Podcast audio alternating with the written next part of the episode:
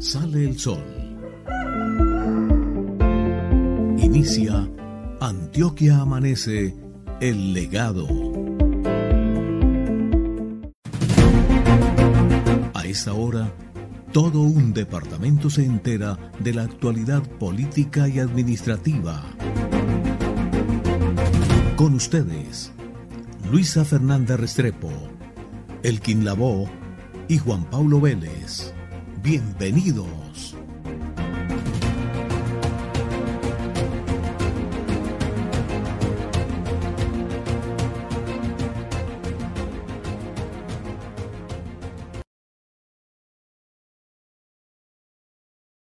TVN Global de descarga gratuita para dispositivos Android, iOS, TVN Global donde tú estás. En nuestra cuenta de Facebook Live en nuestro canal de YouTube. Nos ven y nos escuchan. Aparecemos como Antioquia Amanece el Legado. Y recuerden, nuestra cuenta de Twitter cada día sube más en cuanto a seguidores. Arroba ANT Amanece. Iniciamos la segunda semana del mes de noviembre, esperando que les vaya muy bien. Recuerden, actitud positiva. La actitud es la forma de enfrentar la vida y siempre al lado de nuestro Señor Jesucristo vamos a tener un manager y un guía. Y la aptitud con P son esas capacidades que cada uno de nosotros tenemos en diferentes situaciones de lo que nos ocurre diariamente. Así que a tener actitud con C y aptitud con P. Nuestro equipo de producción está Carlos Ramírez, Igualmente nuestro realizador audiovisual, él es Leonardo Chica.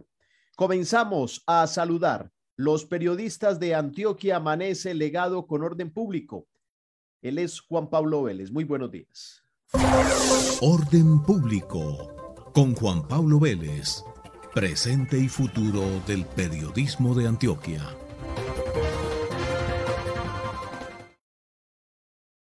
Elkin, buenos días. Un saludo muy especial para usted, para todos los compañeros de la mesa de trabajo, por supuesto, para todas las personas que hasta ahora nos ven, nos siguen y nos escuchan a través de las diferentes redes sociales de Antioquia Amanece el Legado. Sean todos bienvenidos, bien llegados a esta nueva emisión, una nueva semana, nueva semana para aprovecharla, para generar oportunidades de vida en todos los temas. Gracias por madrugar con nosotros, por querer eh, estar enterados de toda la información de lo que pasa en el departamento de Antioquia. Iniciamos, como siempre, con temas de orden público.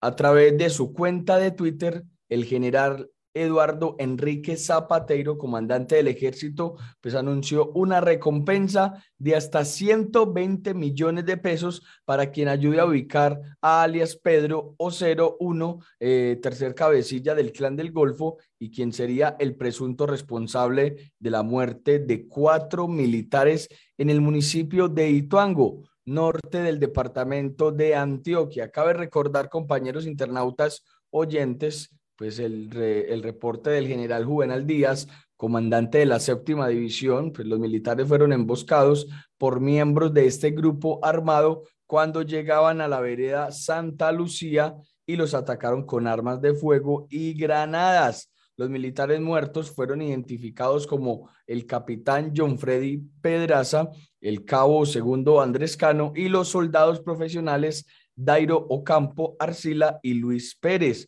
En el municipio se adelantó un consejo de seguridad para iniciar las investigaciones de este hecho y reforzar la seguridad en esta zona del norte del departamento de Antioquia, municipio de Ituango. En otras noticias de orden público, pues la Fiscalía General de la Nación escogió a Natalia Rendón, directora seccional de Fiscalía de la ciudad de Medellín, como la persona que estará a cargo de encabezar el grupo de fiscales que llevarán los procesos contra alias Otoniel aquí en, la, en, el país. Francisco Barbosa, fiscal general de la Nación, informó que tendrá una nueva labor, pero continuará ocupando su cargo, el cargo actual. Natalia Rendón, para finalizar, pues estará encargada de coordinar este grupo eh, y asociar los diferentes casos que se encuentran abiertos aquí en el país con órdenes de captura en contra de este señor alias Otoniel.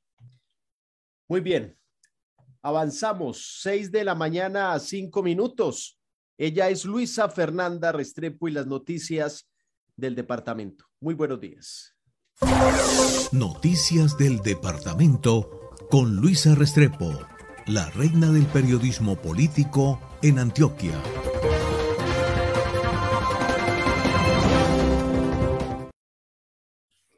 Compañeros, buenos días. Un placer estar nuevamente aquí con ustedes compartiendo mesa de trabajo, compartiendo con los oyentes y cibernautas, iniciando una semana laboral. Vamos a informar lo sucedido durante el fin de semana, noticias que nos entregan desde la gobernación de Antioquia y desde los diferentes municipios en el departamento. Pues se llevó a cabo este domingo, es decir, ayer, la rodada Antioquia es mágica, reto Barbosa Cisneros.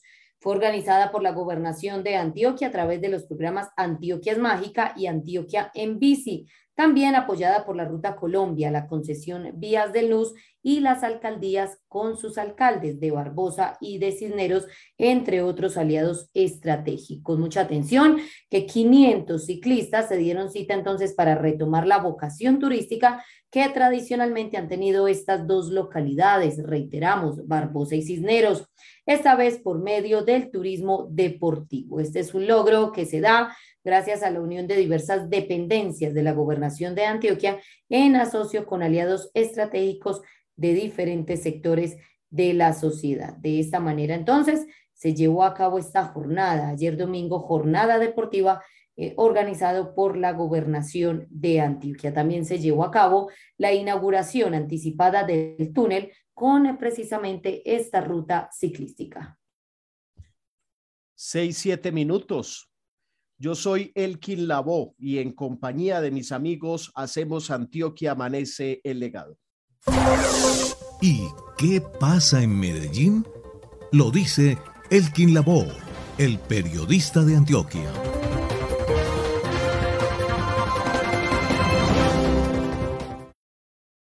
Mucha atención, Medellín será sede de los Juegos Intercolegiados fase regional. Una comisión del Ministerio del Deporte hizo una visita reciente a la ciudad para observar los escenarios susceptibles de ser usados durante las justas. Recorrieron el Coliseo Iván de Bedú, la cancha Marte número uno, la UBA Huellas de Vida y la Unidad Deportiva de Belén. Más de 700 deportistas de los departamentos de Antioquia, Caldas, Quindío y Risaralda se darán cita en Medellín para disputar la fase regional eje cafetero de los Juegos Intercolegiados. Medellín se postuló junto con Manizales fue elegida la ciudad nuestra por el Ministerio del Deporte como sede por su capacidad instalada y escenario deportivos. Bernardo Ardila, coordinador del programa Juegos Intercolegiados del Ministerio del Deporte, manifestó, Medellín fue la que nos ofreció las mejores condiciones para albergar a los deportistas y los servicios asociados a un evento deportivo. Hay que anotar que los campeones en cada una de las disciplinas en Medellín ganan el derecho de participar en la fase final nacional de los Juegos Intercolegiados frente a los mejores de los otros departamentos. Estas competencias se disputarán en marzo del 2022 en la capital de la República. Seis de la mañana, nueve minutos. Que los van a callar ni riesgos. Ellos son Elkin Lavó, Juan Pablo Vélez y Luisa Restrepo. La Nación habla en Antioquia Amanece el legado.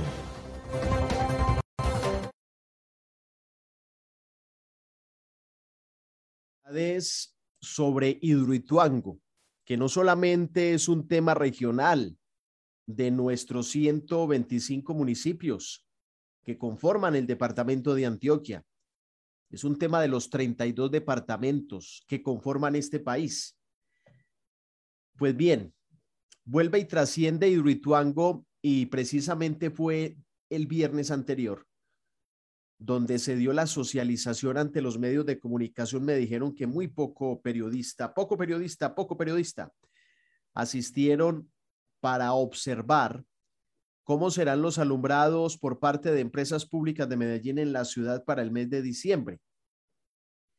Y entonces el gerente de EPM advirtió que desde marzo no hay un seguro que cubra lo que ocurre en Hidroituango. Uy, esto prende alarmas. El seguro todo riesgo construcción no fue renovado en marzo. Desde la fecha, la empresa ha intentado encontrar otra aseguradora que la suma. Pero resulta que ante esto que expresó y que expresaron los directivos de EPM, pues la entidad emitió un comunicado anoche informando razones e informando las medidas tomadas.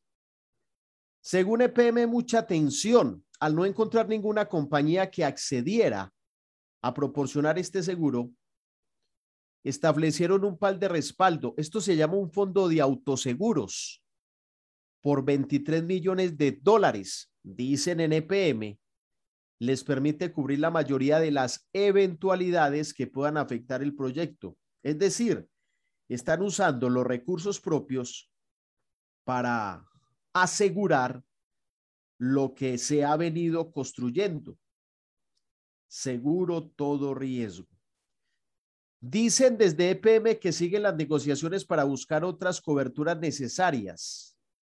Sin embargo, estas, al igual que las de la póliza todo riesgo construcción, se han complicado por el estado de siniestralidad de la obra. Hay que esperar, porque yo les digo una cosa, es como cuando uno tiene un vehículo, el cacharrito, andando por las vías de la ciudad con tanto choque, con tanto peligro. Hay que asegurar todo. Hay que asegurar todo. Ojo EPM. Ojo Hidroituango. 6 de la mañana, 12 minutos. En Itagüí apostamos a la infraestructura social para generar más oportunidades. Entregamos a la comunidad del intercambio Vial Indoamérica 1,8 kilómetros de vías nuevas, 4.800 metros cuadrados de andenes, ciclorrutas, un puente de 260 metros en doble calzada y además gimnasios al aire libre, cicloparqueaderos, parque infantil y una nueva pista de skate. Alcaldía de Itagüí, ciudad de oportunidades. Entidades efectivas, lo que usted necesita en todo tipo de dotaciones para su empresa. La solución en nuestras manos. Servicio, calidad y cumplimiento. Llámanos o escríbenos al WhatsApp 305 11 5700. Entidades efectivas 305 11 5700. La encuesta de calidad de vida 2021 es un estudio que permite conocer las características sociales, económicas, ambientales, educativas, laborales, de servicios públicos y de vivienda de los envigadeños. Esto con el objetivo de trazar una línea para el desarrollo de planes y proyectos que buscan mejorar la calidad de vida. Te invitamos a sumarte atendiendo al personal dispuesto por la administración para que juntos hagamos de esta estrategia un proceso exitoso. Más información en el 305-212-2955. Pica la lengua. Mm, ¿Con qué irán a salir? Seis, catorce minutos. Iniciamos el Nos pica la lengua de esta segunda semana de noviembre. Adelante, doña Luisa. Estrene el Nos pica la lengua de esta semana. El que nos pica la lengua, contarle a todos los antioqueños, nos vamos a ubicar, nos vamos a dirigir hacia el municipio de Copacabana, Antioquia. Copacabana, Antioquia. Pues allí hacen una denuncia pública. Administración Municipal, Alcaldía de Copacabana, señor alcalde Héctor Monsalve, ¿qué debe pasar en nuestras veredas para que la administración sea diligente con ellas? Lo viví en medio de un aguacero hace unos días subiendo a hacer labor social y en estas épocas donde la situación se hace más delicada. Esta denuncia la hace el concejal de este municipio, Ferney Muñoz, y se está refiriendo precisamente a la situación o el estado en las que hoy se encuentran las eh, carreteras de este municipio, carreteras del municipio de Copacabana en sus diferentes veredas. Escuchemos y veamos entonces al concejal Ferney Muñoz haciendo la denuncia. Denuncia pública. Sabemos que nuestras veredas compiten por el primer puesto de cuál es la más olvidada por la administración municipal. En este caso nos encontramos en la vereda Montañito y Peñolcito, donde su malla vial desde Canoas hacia la autopista Medellín-Bogotá está totalmente deteriorada. Pero en este caso, en este sector, aquí la malla vial no está deteriorada, aquí la malla vial está acabada. Vamos a ver los siguientes videos.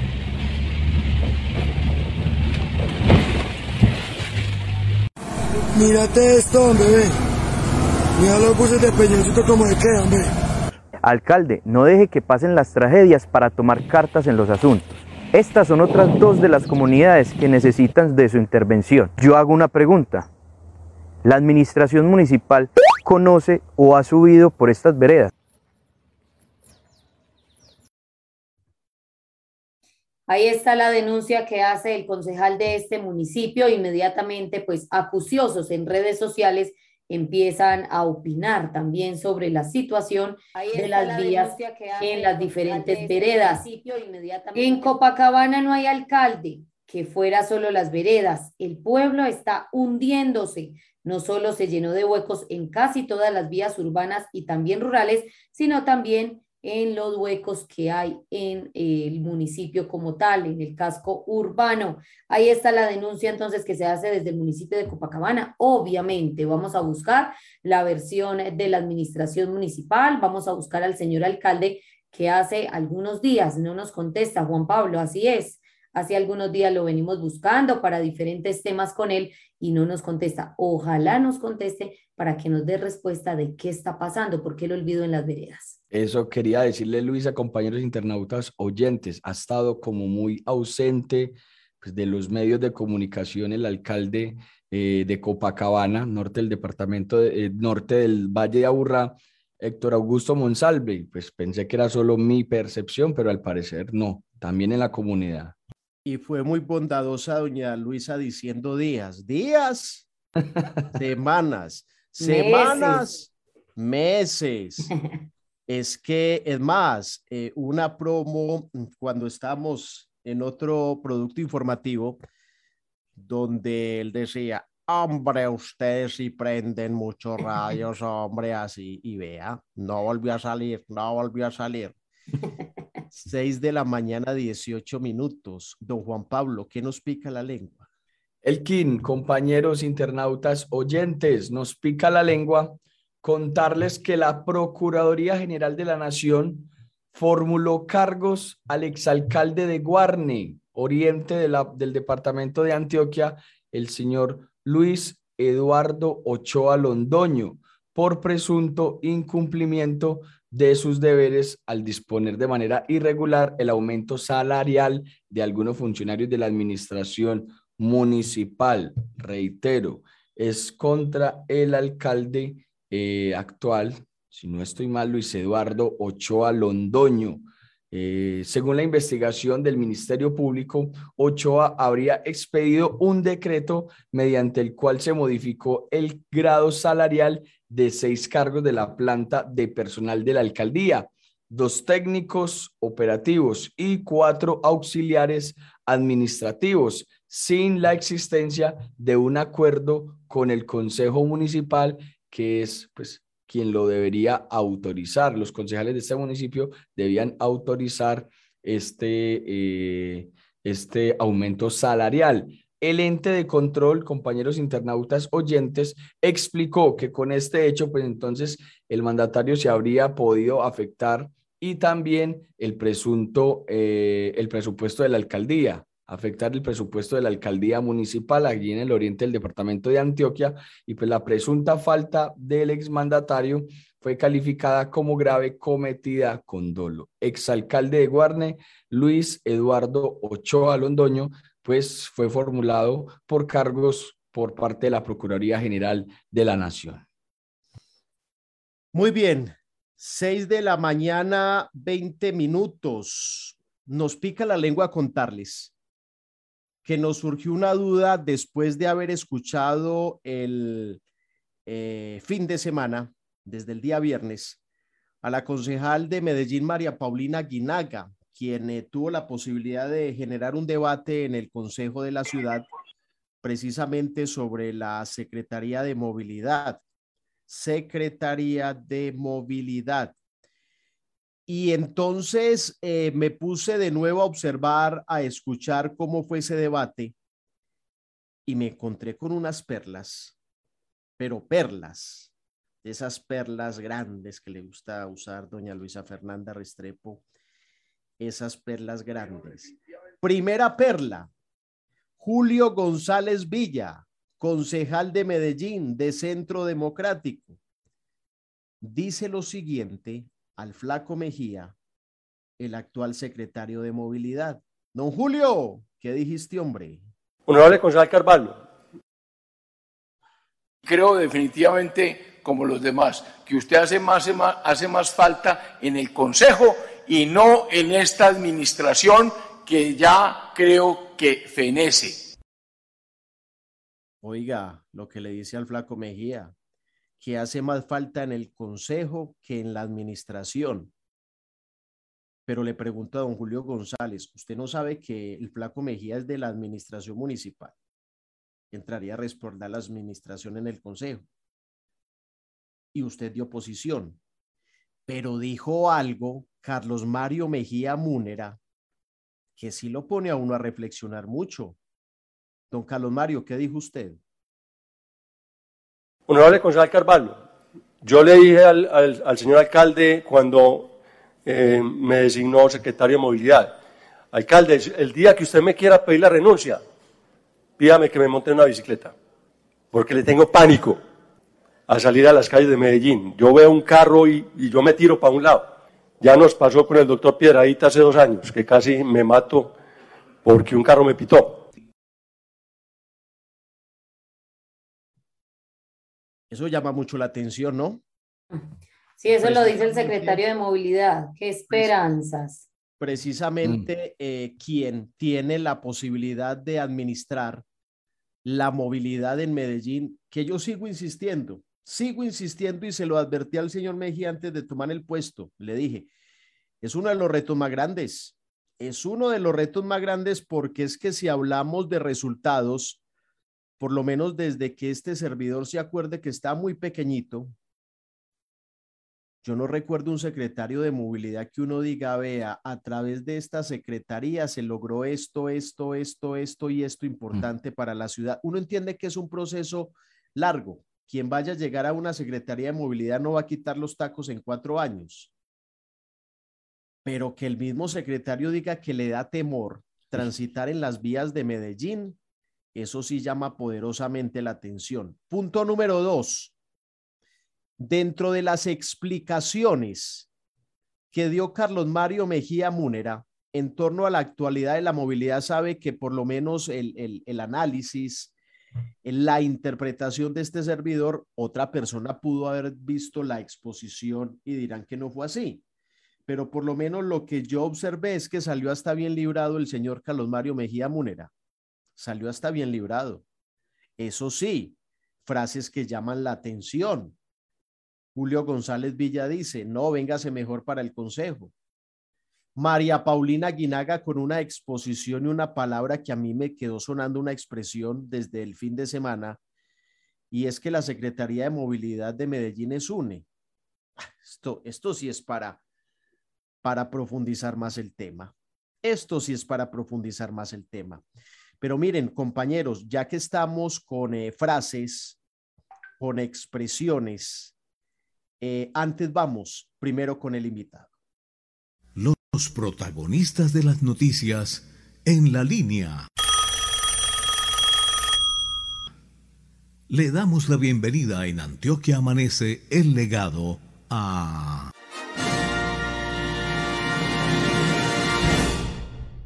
es el alcalde del municipio de Copacabana, don Héctor Monsalve, y lo tenemos a través de este nuevo producto informativo que comenzamos desde el 30 de agosto. Él es el alcalde de Copacabana, don Héctor Monsalve, a través de Antioquia Amanece el Legado. Muy buenos días, señor. ¿Cómo le va? Buenos días, un saludo muy especial para todos los clientes de Antioquia Amanece el Legado. Alcalde, como nosotros siempre, eh, preguntamos de frente, eso sí, con respeto, con cariño hacia nuestros invitados. Esta pregunta está medio folclórica. ¿Qué se había hecho que lo estamos llamando y no nos contestaba? Cuente.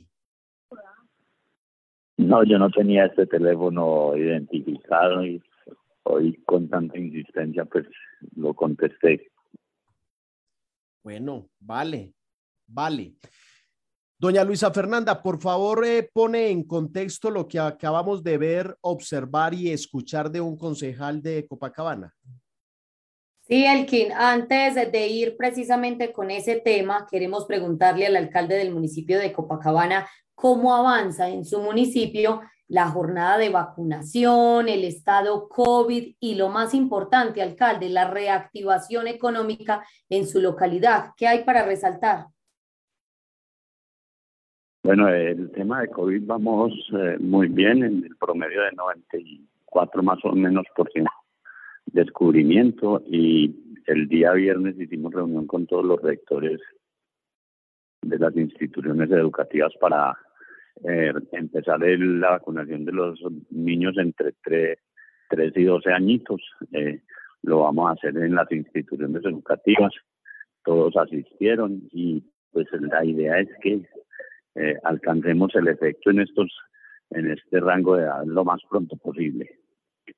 Eh, hubo reunión con la Secretaría de Educación, la Secretaría de Salud y también pues con los organismos de salud para que eh, le demos lo más pronto posible a este proceso con los niños.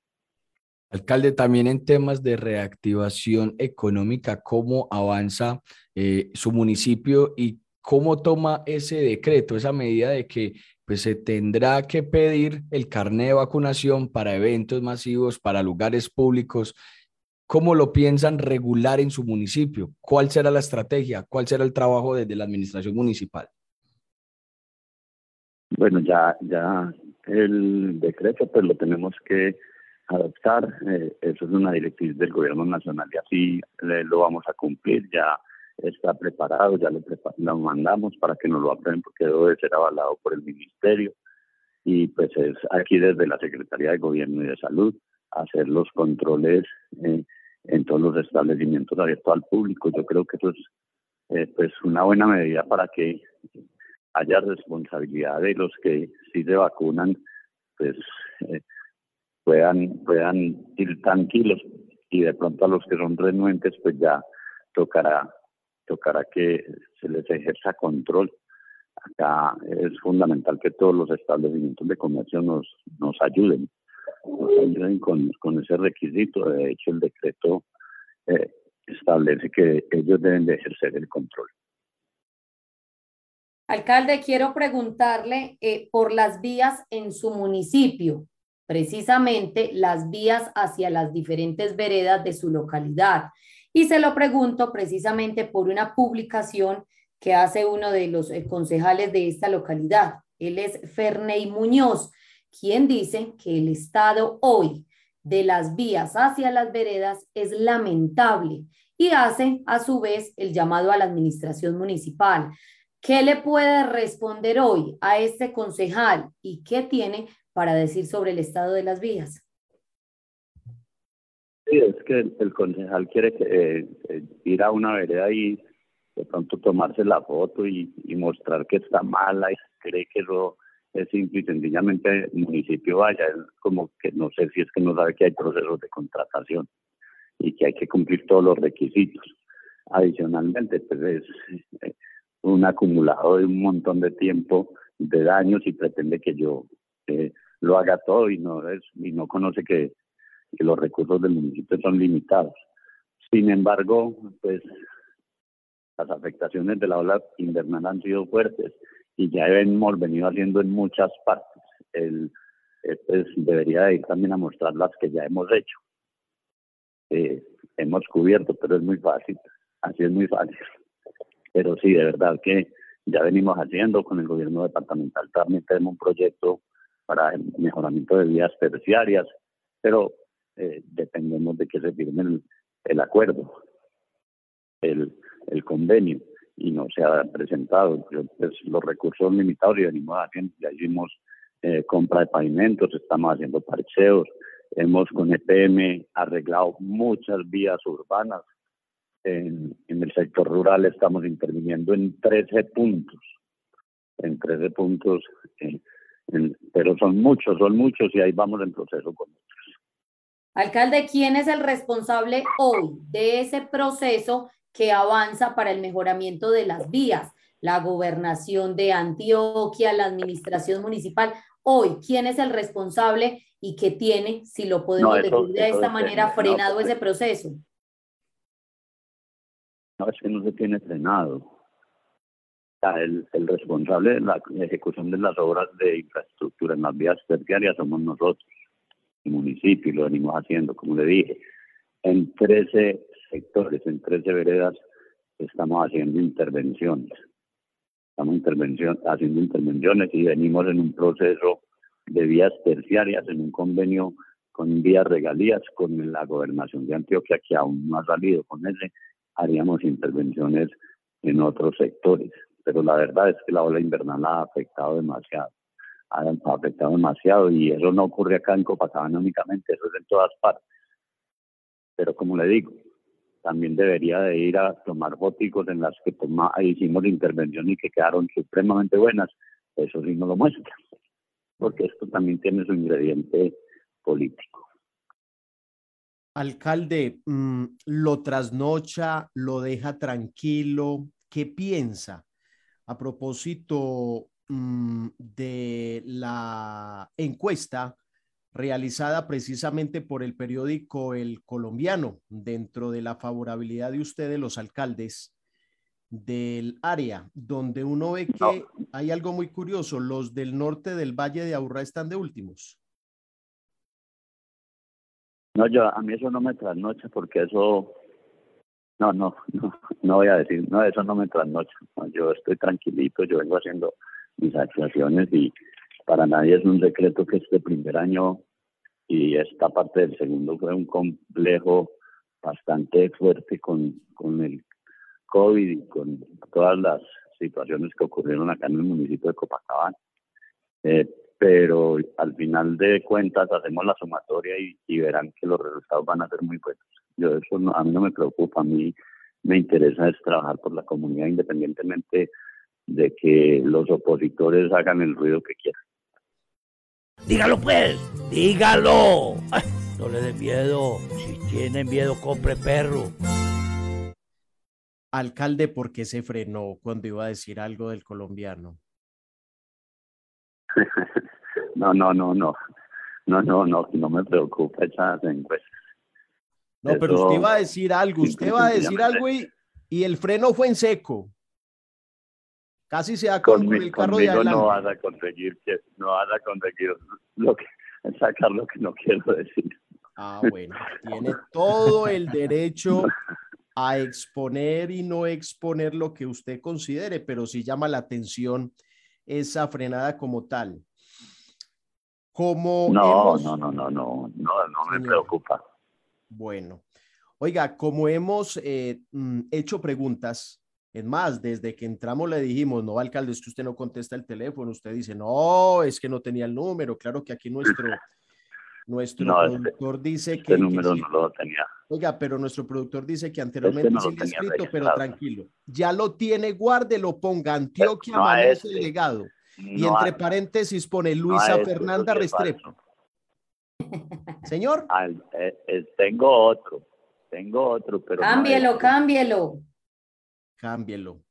Alcalde, alcalde, como aquí ha habido preguntas de cuestionamiento, entréguenos una noticia positiva de Copacabana que diga, vea muchachos, en Copacabana hay esto y esto y esto y quiero que lo sepan. Hágale. No, en, en Copacabana pues tenemos varios proyectos que ya vienen funcionando. Por ejemplo, va a haber eh, con el área metropolitana un, proyecto muy interesante en un barrio que, que siempre es bastante turístico, pero que no tiene las condiciones adecuadas, como es el barrio Yarumito, y vamos a hacer un eh, mejoramiento integral de ese barrio, se va a hacer un convenio con el área y eso va a traer demasiado turismo para el sector. Yo creo que eso es bastante positivo. Eh, ya también, pues, eh, por fin se va a lograr subsanar una situación de un predio que necesitamos para la construcción del centro administrativo municipal del campo y esperamos que el próximo año pues podamos también firmar ese ese convenio con el área metropolitana. Yo creo que hay hay muchas cosas que a futuro vamos a mostrar, pero pero importante es el del centro eh, administrativo municipal, el del el del mejoramiento del barrio Yarumito, por supuesto, pues eh, el tema de los alumbrados navideños que eh, dinamiza tanto la economía, que fuimos también ganadores del DPM y, adicionalmente pues nosotros el que hacemos tradicional en el parque principal. Entonces eso, eso son cosas positivas.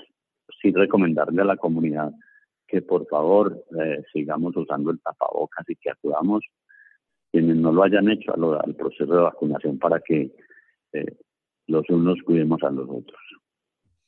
Alcalde, ¿cómo le gusta más? Copacabanense, Copacabanita o Copacabano? Copacabanense. Copacabanense. Nos acaba de escribir precisamente un copacabanense. Luisa, Luisa, por favor, pregúntele al alcalde ¿Cuándo es que llega Simón Bolívar al parque? Tal parece se dañó la estatua del señor Simón Bolívar, alcalde. ¿Cuándo se va a restaurar? Sí, un, un vehículo, un vehículo la dañó, ya hicimos las reclamaciones con la aseguradora y ya estamos en ese proceso. Ya estamos en ese proceso, eso eh, pues estaba afortunadamente asegurada y ya estamos en eso también estamos también en eso. Me imagino el escenario, un vehículo. Ya se pidieron, ya se ¿Ah? pidieron, ya se pidieron incluso las cotizaciones para, para la reparación. Ve, yo tenía entendido, alcalde, que había sido eh, la ola invernal, que un árbol había caído, algo así, tenía yo entendido. Sí, ahí pues ocurrió en una, una de las estatuas de, allá un árbol dañó eh, una y la otra un vehículo, pero ese pues con el seguro logramos eh, que nos hicieran la, la reposición de los recursos para eso, porque estaba aseguradita. Usted se imagina, un vehículo entonces le daña el caballo a Simón Bolívar, llega a la casa de Simón Bolívar, Manuelita Sáenz se enoja. Eso, eso, eso pasa mucho. Señor alcalde, que esté muy bien, qué placer volverlo a saludar.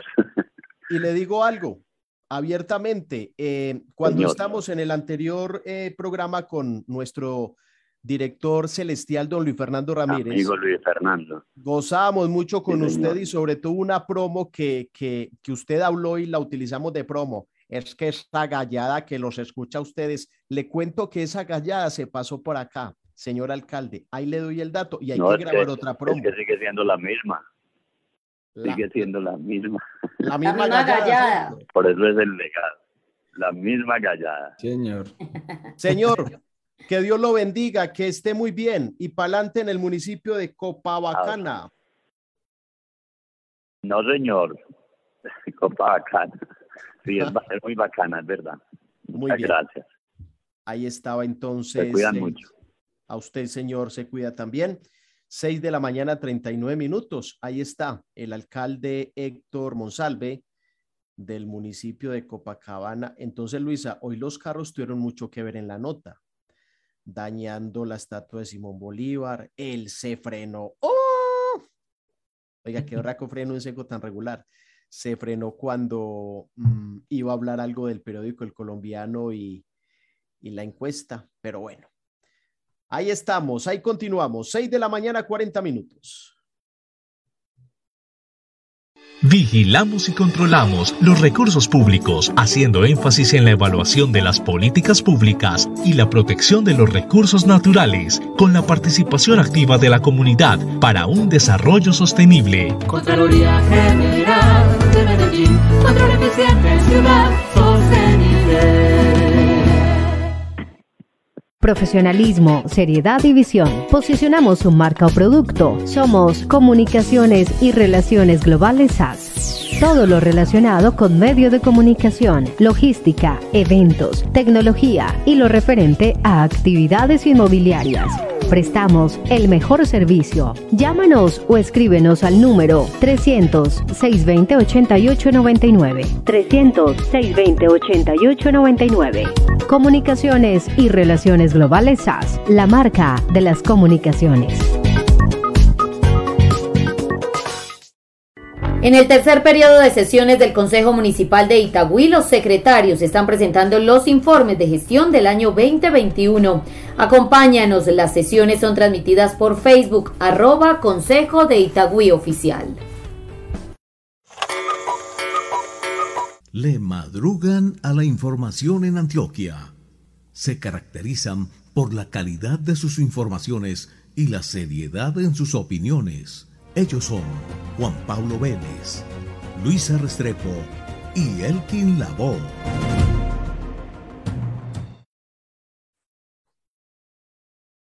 Seis de la mañana, 41 minutos. Esto es Antioquia Amanece el Legado.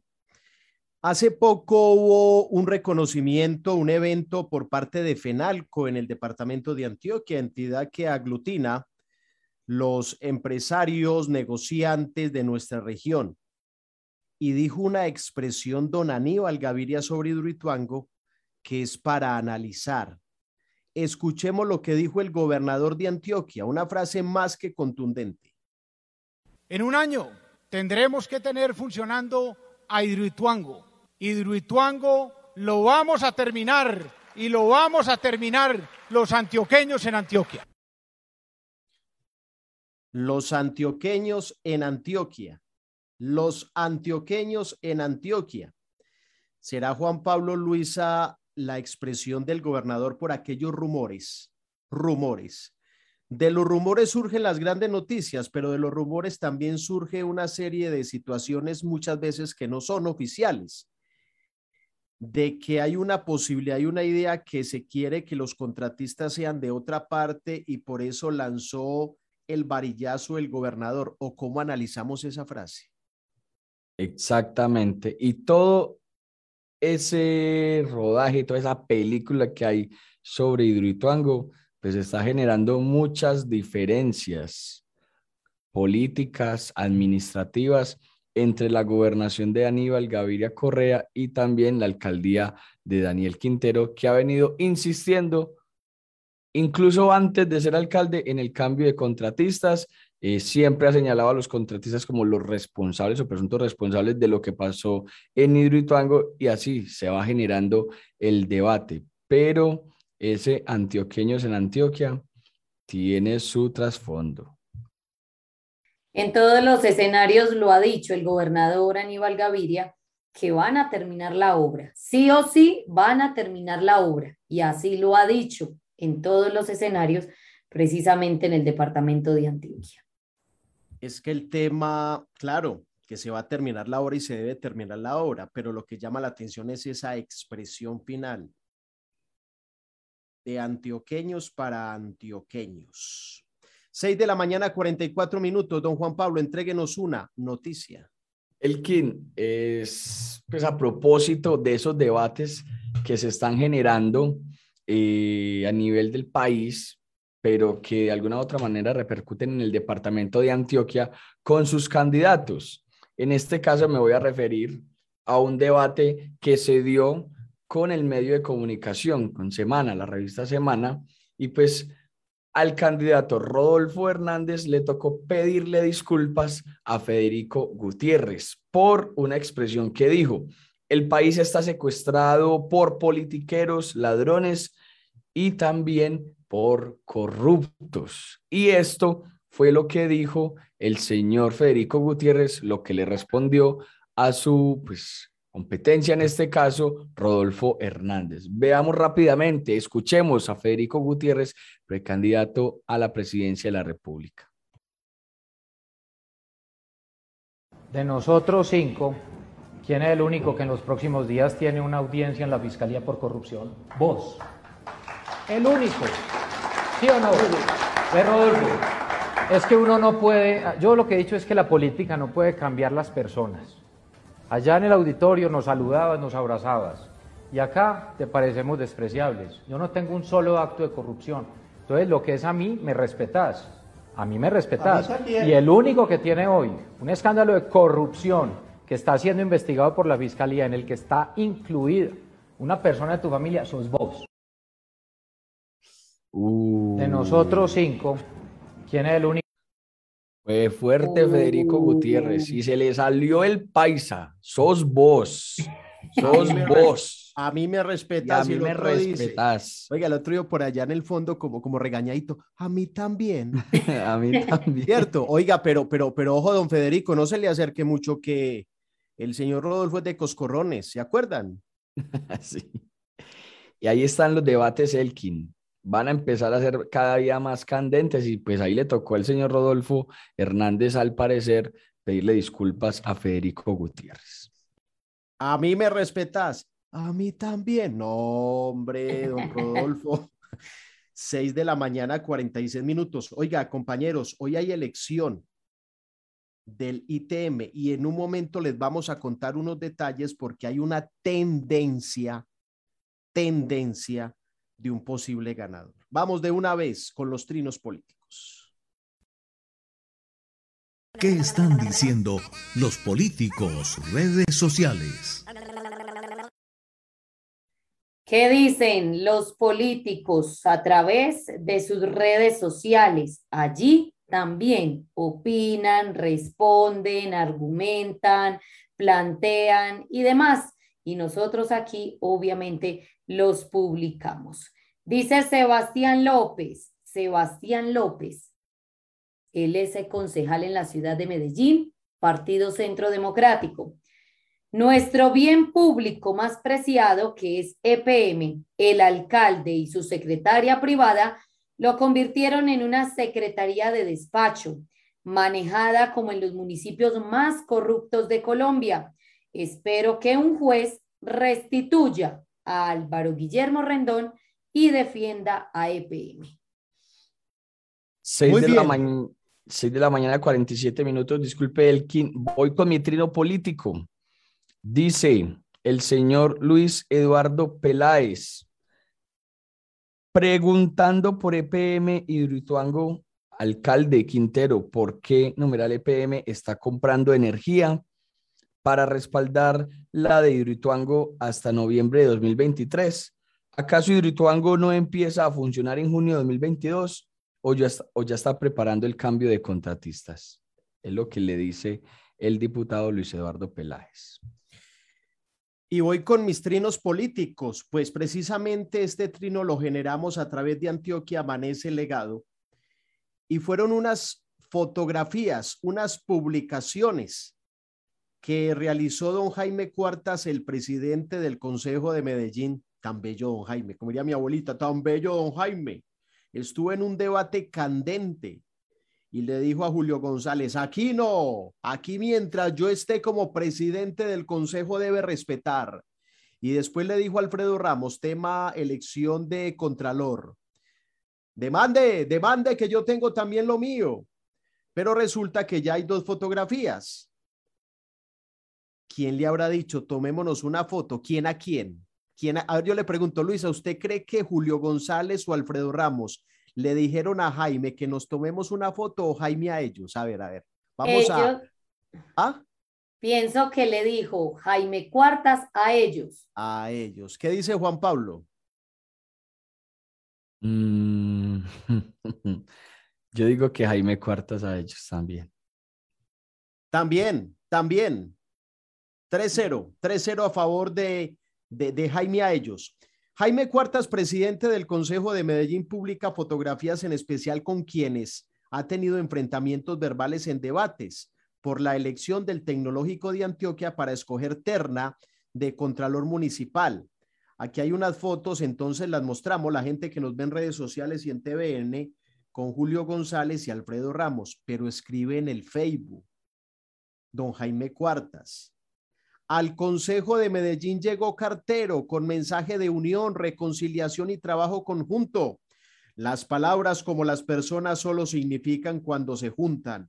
El bienestar de Medellín es superior a cualquier otra diferencia. Y sabe que no me chocan las imágenes, compañeros, porque una cosa debe ser el debate, el tema profesional, y otra cosa el tema personal. Claro, hubo otras fotografías, otras fotografías con Aura Marleni, Arcila y demás. Pero como el debate surgió con Julio González y Alfredo Ramos, pues esas son las fotos que adquieren un poco más valor. 6 de la mañana, 51 minutos.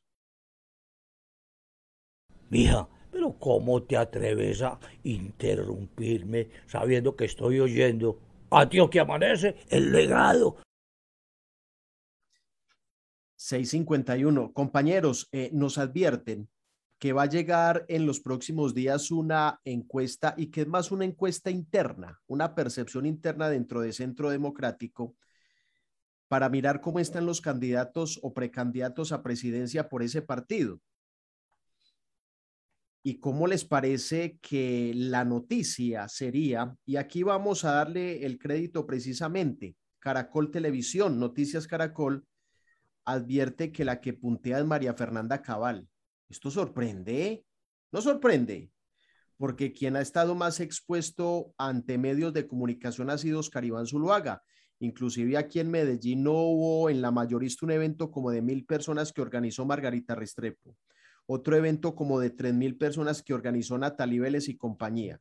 Oscar Iván Zuluaga, Lirio Barrera, Paola, Paloma Valencia y Rafael Nieto son los aspirantes, pero dicen que está punteando esta encuesta precisamente la señorita Cabal. 6.52 minutos, doña Luisa Fernanda.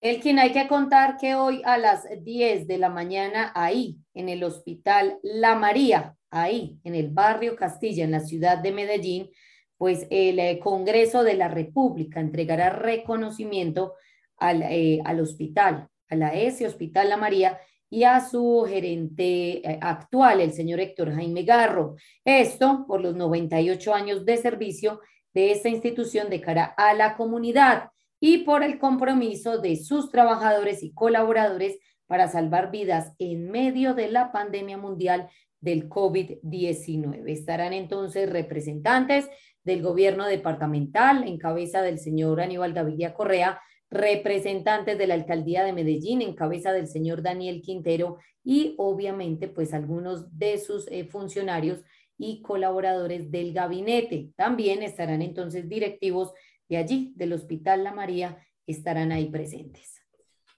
6 de la mañana, 53 minutos. Esto es Antioquia, amanece el legado. Los protagonistas de las noticias en la línea. Le damos la bienvenida en Antioquia Amanece el legado a... Héctor Jaime Garro es el gerente precisamente del Hospital La María. Y para entrar en contexto con lo que advirtió nuestra compañera Luisa Restrepo, pues primero lo saludamos, señor gerente, ¿cómo me le va? ¿Cómo amanece? ¿Cómo inicia la segunda semana del mes de noviembre a través de Antioquia Amanece el Legado? Buenos días. Lau, muy buenos días. Todo un gusto saludarte a ti y a todo el equipo de Antioquia Amanece el Legado y a través de ustedes al pueblo antioqueño. Muy bien, a esta hora hacemos el break de Colmundo Radio a nivel nacional, pero continuamos a través de las redes sociales y en televisión a través de TVN. 6.54 minutos. Y continuamos con Héctor Jaime Garro Yepes. Hablemos de la entrega de moción de reconocimiento del Congreso de la República que entregará a la S Hospital a María y usted como actual gerente por los 98 años de servicio. Ve, 98 años y usted se ve hasta joven, doctor Garro. Me veo al lado tuyo, nos vemos como de la misma, ¿cierto? Sí, sí, pero de la misma que es que hay que terminar la frase. No, de la misma edad, indudablemente. Es que, que tiene 98 años en el hospital. Adelante, señor, lo escuchamos. Hablemos de ese Pues, reconocimiento, sí. La, la, la verdad es que lo, lo asumimos en el Hospital La María como el tributo del Congreso de la República y de la Asamblea Departamental de Antioquia a 98 años de trabajo desde sus fundadores cuando decidieron hacer ahí en lo que hoy es las instalaciones del hospital, eso era una finca en esa época, una, un sanatorio. Estamos hablando de 1923. Y en ese sanatorio llevaban las personas que de Antioquia y Medellín padecían de tuberculosis y lepra. Y durante esos 98 años, muchas personas han ofrendado allí su vida laboral e incluso su existencia a construir lo que hoy es esa gran institución, una institución con más de 1.100 servidores eh, de distintas disciplinas y áreas lo dan todo de sí para eh, proveer al pueblo antioqueño de programas de salud pública y de las especialidades más importantes eh, que dispone el hospital al servicio del departamento de Antioquia. Entonces ese tributo lo recibimos con, con esa alegría, además por un punto que, a todos nos ha tocado y que ha puesto en una situación bien difícil la salud pública mundial, como es la pandemia por el COVID-19. Y el Hospital La María ha hecho grandes esfuerzos durante todo este tiempo para poder salvar muchas vidas. También recibimos este reconocimiento de la Asamblea de Antioquia y del Congreso eh, como un tributo a todos nuestros pacientes, a todos nuestros enfermos y a quienes lamentablemente perdieron la batalla contra el COVID-19, como lo fuera nuestro común amigo y periodista de Antioquia de Colombia, Luis Fernando Ramírez. Gerente, ¿cuál es la programación para hoy? Pues están obviamente ustedes celebrando. ¿Quién lo va a acompañar? ¿Qué van a hacer? ¿Qué tienen preparado? ¿Y quién entrega el reconocimiento? Luisa, un gusto saludarte. El evento se llevará a cabo a las 10 de la mañana en las instalaciones del Hospital La María. Hicimos que fuera allá, nos ofrecieron eh, por parte de la Asamblea de Antioquia el recinto, el honorable diputado Juan Carlos Palacios, quien será el encargado de entregar en nombre de la Asamblea de Antioquia una condecoración a nuestro hospital. Y eh, decidimos que fuera en las instalaciones del hospital justamente porque el tributo es a los hombres y mujeres que han ofrendado todo este tiempo de trabajo por la institución. Entonces, será una reunión, digamos, familiar, la familia del Hospital La María, desde las personas encargadas de servicios generales, del área administrativa, aseo, desinfección, las auxiliares de enfermería y ahí hasta el intensivista más eh, laureado eh, académicamente, todos recibiremos como familia esta distinción por parte de la Asamblea de Antioquia y de parte del Congreso de la República, el honorable representante a la Cámara, Julián Peinado, será el encargado de entregar la condecoración que corresponde al Congreso. Gerente, quería también preguntarle a propósito de todos estos temas de salud, cambiando de tema, ¿cómo ve usted ese decreto por parte del gobierno nacional para que en los establecimientos, en los espacios públicos, pues se pida ese carnet de vacunación? Se ha mencionado sobre una posible tercera, tercera ola de contagios por COVID-19. ¿Cómo se analizan estas dos partes del de, eh, tema de la pandemia? Juan Pablo, un gusto saludarte. Eh, nosotros revisamos en los comités que hacemos de COVID semanalmente, algunos de ellos con todos los miembros del comité, otros lo hacemos con menos, dependiendo del comportamiento de la pandemia. En la última semana, en las cifras nacionales y departamentales se ha venido dando un leve incremento en el número de casos. Y ello ha llevado a las autoridades sanitarias a prever que a mediados de noviembre puede darse un pico eh, por el COVID-19. Nosotros estamos eh, haciendo todos los preparativos necesarios para adecuar, si es necesario, eh, la ampliación de la capacidad instalada para atender las demandas de cuidado crítico y hospitalización que puedan llegar a requerirse. Confiamos y esperamos que la capacidad instalada nos permita sortear este pico si llega, que no sea muy eh, prolongado en el tiempo y que no tenga muchos pacientes que desborden la capacidad de atención. Esa es la apuesta, pero estamos eh, apoyando y, y organizándonos para, para responder a lo que corresponda en caso tal de que sea necesario. Y por eso todo lo que se haga desde el Plan Nacional de Vacunación y las medidas que se tomen para evitar las aglomeraciones. Eh, esto no ha terminado, el COVID no se ha ido. Nosotros tenemos un comportamiento en el mundo distinto de acuerdo a ciertas regiones.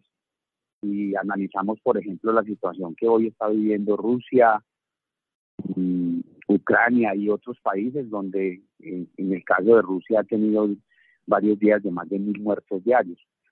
Eh, países que habían ya abolido la utilización de la mascarilla o el tapabocas, eh, como Israel, les tocó volver a, tomar la medida. España ha tenido que tomar decisiones y en general Europa ahora con el invierno eh, les, ha tocado revertir medidas ya más de liberación y, y de reactivación.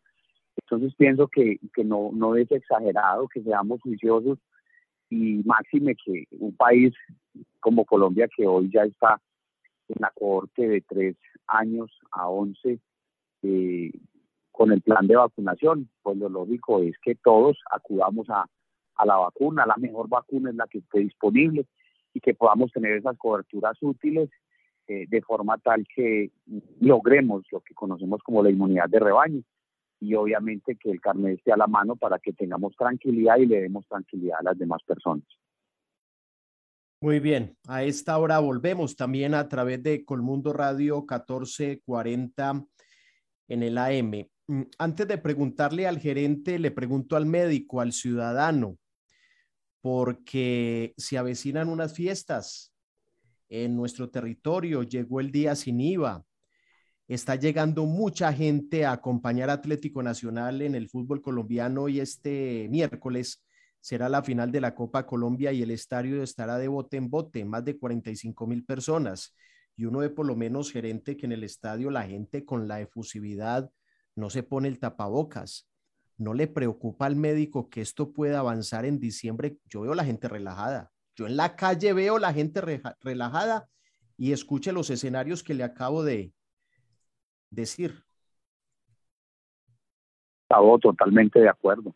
Uno hace esfuerzo cuando ve eh, muchos ciudadanos sin el tapabocas en la calle y todos estos eventos masivos y la posibilidad, esperemos que al Atlético Nacional le vaya muy bien, eh, pues obviamente cantar un gol celebrar una victoria, en fin, eh, tiene sus arandelas adicionales en las que se descuida, eh, valga la redundancia, el autocuidado y justamente las personas eh, corren riesgos y hay quienes, y en esto es importante, uno puede estar vacunado, pero si se infecta, si se contagia, es portador del virus, no desarrolla la enfermedad, pero sí la puede transmitir. Y entonces ahí es donde tenemos que pensar en la abuelita de la casa, tenemos que pensar en los niños, tenemos que pensar en todos los que son más vulnerables en un momento dado a desarrollar la enfermedad y en consecuencia a tener eh, complicaciones, que es justamente lo que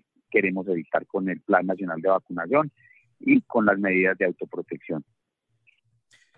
Muy bien, don Héctor Jaime Garro, lo escucho con un tono alegre, un tono alto, no es para menos el reconocimiento del Congreso de la República, pero también entendiendo que a través de la salud ustedes como actores de esta pandemia hay que seguir trabajando en pro de este departamento que queremos tanto. Que Dios lo bendiga y estaremos muy pendientes del Hospital La.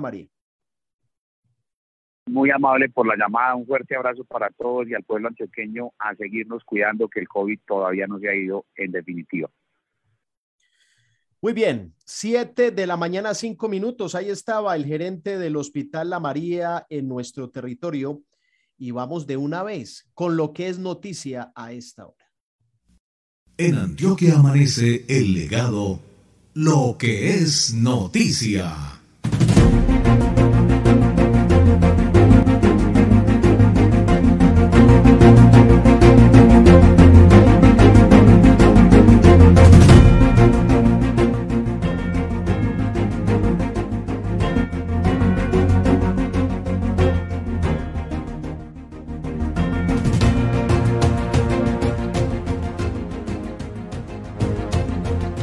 Lo que es noticia en Antioquia amanece el legado.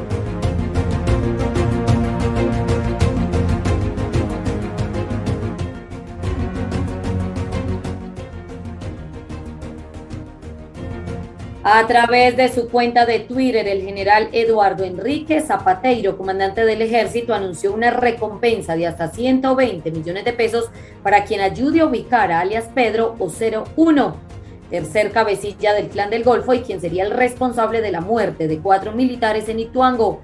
Cabe recordar que según el reporte del general Juvenal Díaz, comandante de la séptima división, los militares fueron emboscados por miembros de este grupo ilegal cuando llegaban a la vereda Santa Lucía y los atacaron con armas de fuego y granadas. Una comisión del Ministerio del Deporte hizo una visita recientemente a la ciudad para observar los escenarios susceptibles de ser usados durante las justas. Recorrieron el Coliseo Iván de Bedud, la cancha Marte número 1, la UBA Huellas de Vida y la Unidad Deportiva de Belén. Más de 700 deportistas de los departamentos de Antioquia, Caldas, Quindío y Risaralda se darán cita en Medellín para disputar la fase regional del eje cafetero de los Juegos Intercolegiados. Medellín, quien se postuló junto con Manizales, fue elegida por el Ministerio de Deporte como sede por su capacidad instalada y escenarios deportivos. Los campeones en cada una de las disciplinas en Medellín ganan el derecho de participar en la fase final nacional de los Juegos Intercolegiados frente a los mejores de los otros departamentos. Estas competencias se disputarán en marzo del 2022 en la ciudad de Bogotá.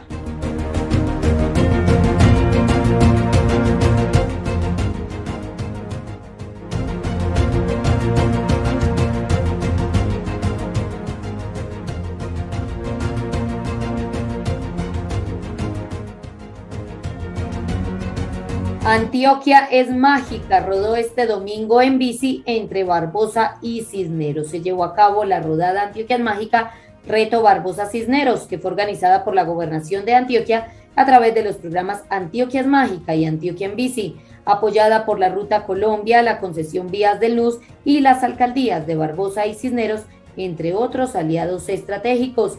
500 ciclistas se dieron cita para retomar la vocación turística que tradicionalmente han tenido estas localidades, esta vez por medio del turismo deportivo.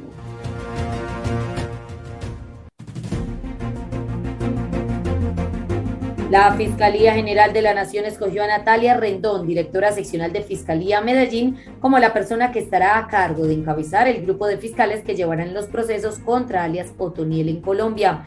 Francisco Barbosa, fiscal general de la Nación, informó que tendrá una nueva labor, pero continuará ocupando el cargo actual.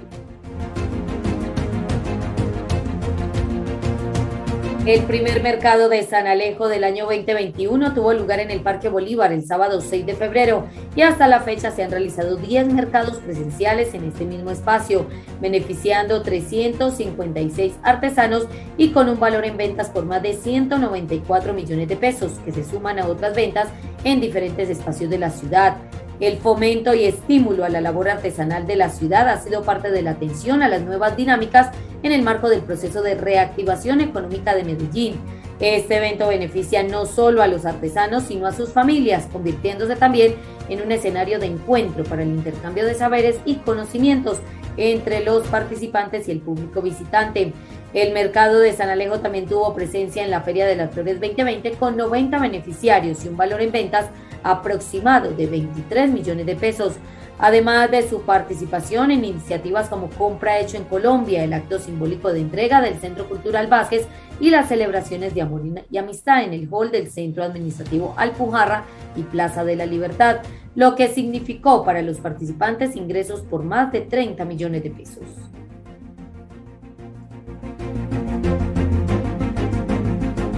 Gobernación de Antioquia presente en Nariño y Sabana Larga, apoyando la atención de emergencias generadas por las lluvias. En Nariño se presentó Avenida Torrencial, 18 movimientos en masa y vendaval. Geólogos del DAGRAN presentes estuvieron en la zona. DAGRAN, Secretaría de Infraestructura de Antioquia y Gerencia de Servicios Públicos adelantaron acciones para la recuperación de afectaciones por emergencias.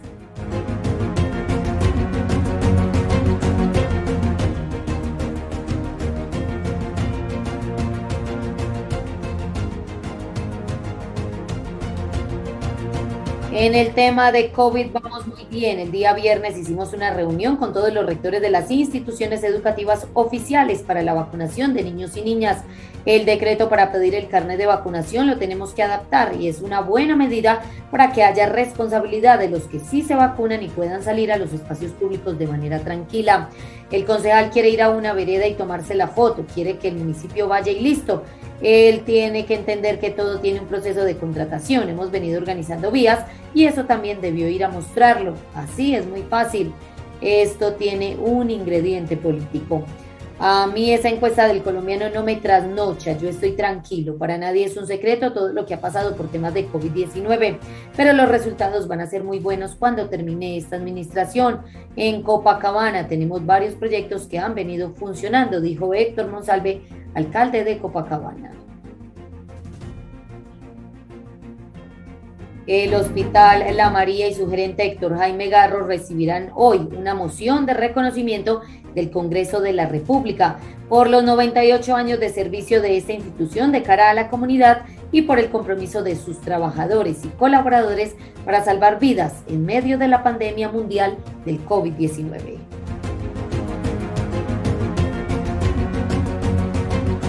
98 años de trabajo tiene el hospital. Muchas personas han trabajado allí, ayudaron a construir una institución con más de 1.100 servidores que lo dan todo para proveer al pueblo antioqueño con programas de salud pública. Se hará un reconocimiento por parte de la Asamblea de Antioquia y del Congreso de la República. En la última semana las cifras en todo el país se han venido dando un leve incremento de casos COVID. Todos debemos vacunarnos y esas medidas son importantes para seguirnos cuidando, para generar tranquilidad porque el virus no se ha ido, dijo Héctor Jaime Garro, gerente del Hospital La María. Esto es noticia en Antioquia, amanece el legado.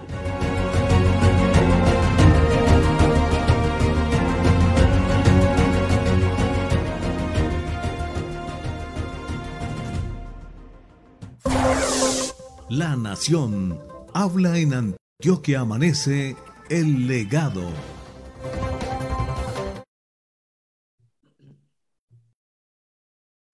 Siete de la mañana, trece minutos. Vamos ahora hacer una ronda informativa por los medios nacionales y ver qué están diciendo sobre el departamento de Antioquia. Las noticias a esta hora, a las siete y trece de la mañana a nivel nacional que hablan de nuestra región.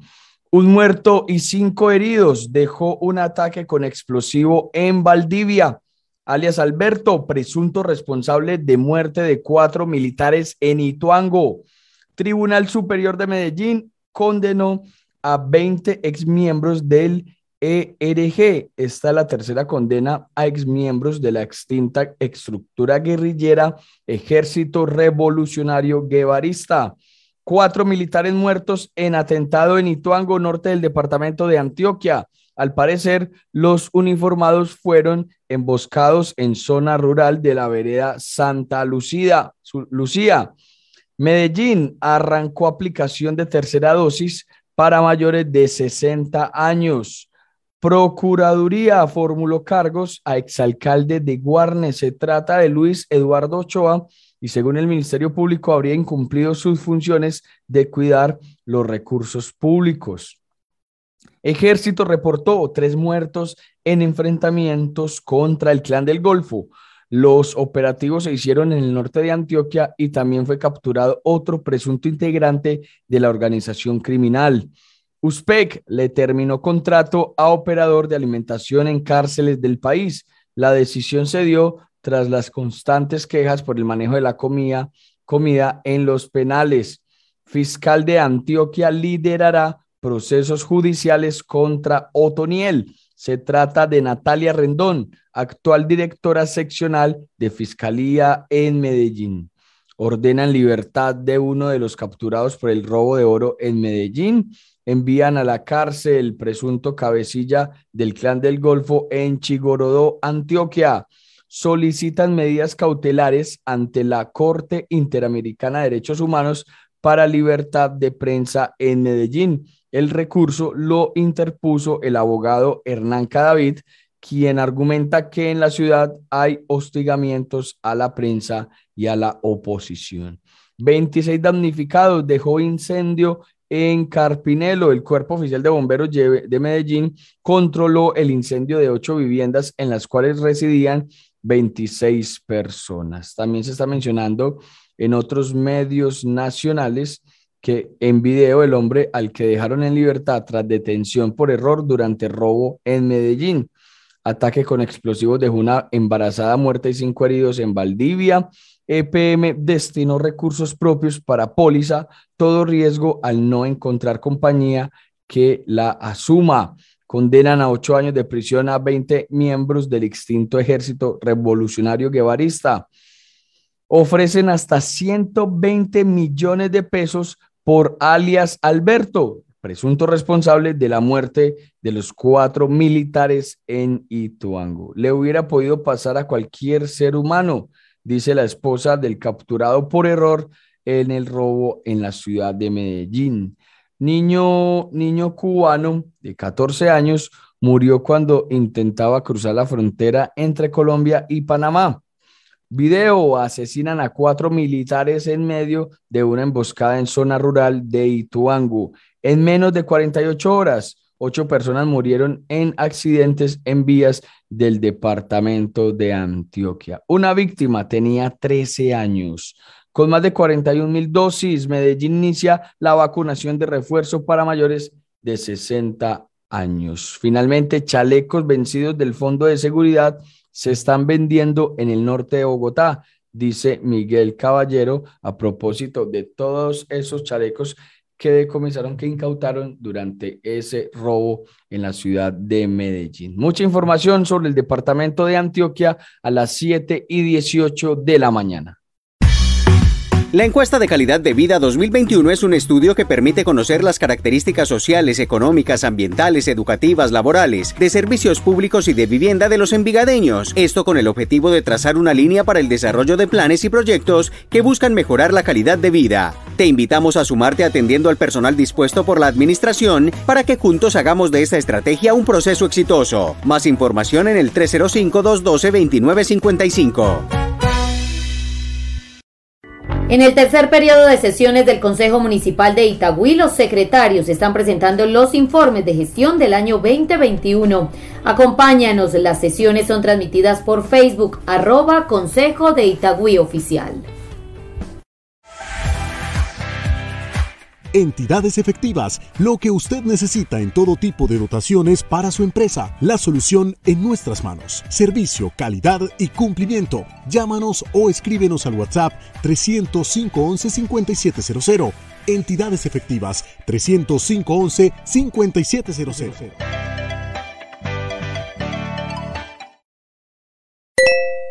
Encuéntrenos en redes sociales como Antioquia Amanece El Legado para que esté bien informado y no se pierda ningún detalle de lo que pasa en Medellín y Antioquia.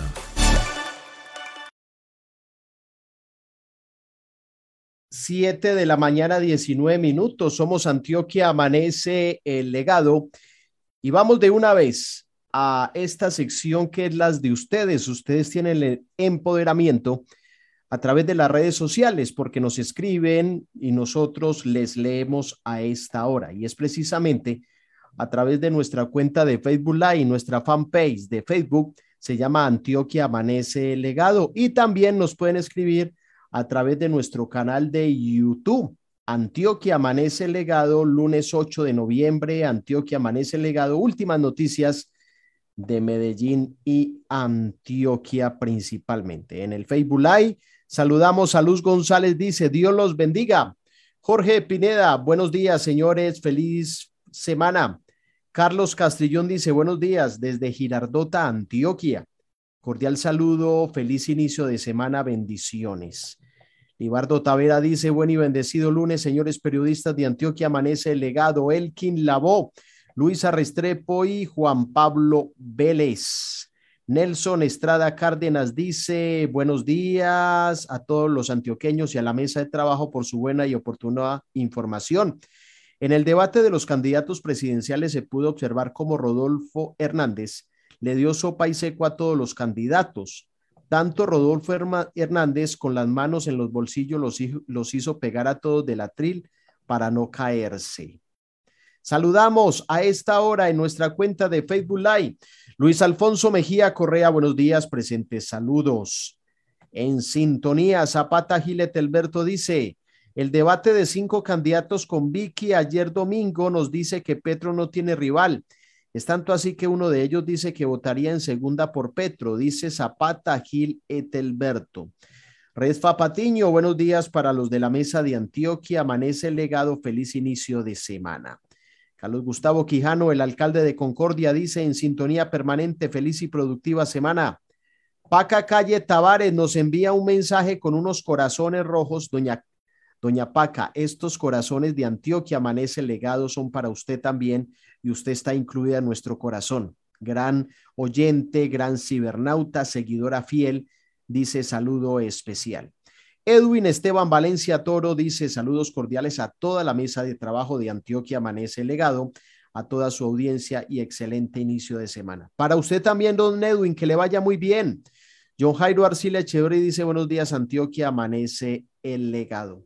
León Ochoa dice buenos días y bendecido inicio de semana. Esta semana inicia el mes de la movilidad, donde se hablará este tema. Ojalá no se hable a ver, por aquí se me fue. No se hable que los carros deben usarse menos, siendo así, hablan de disminuir el impuesto de rodamiento, pues no veo inversión en nuevas vías y en el mantenimiento en las existentes. Jorge Pineda dice, y la movilidad en las comunas de la ciudad es un caos total. No hay inversión significativa para mejorarla. Aquí estamos, trabajamos para ustedes y aquí nos quedamos. Siete de la mañana, 23 minutos le madrugan a la información en Antioquia. Se caracterizan por la calidad de sus informaciones y la seriedad en sus opiniones. Ellos son Juan Pablo Vélez, Luisa Restrepo y Elkin Labó. Los protagonistas de las noticias en la línea. Le damos la bienvenida en Antioquia Amanece el legado a...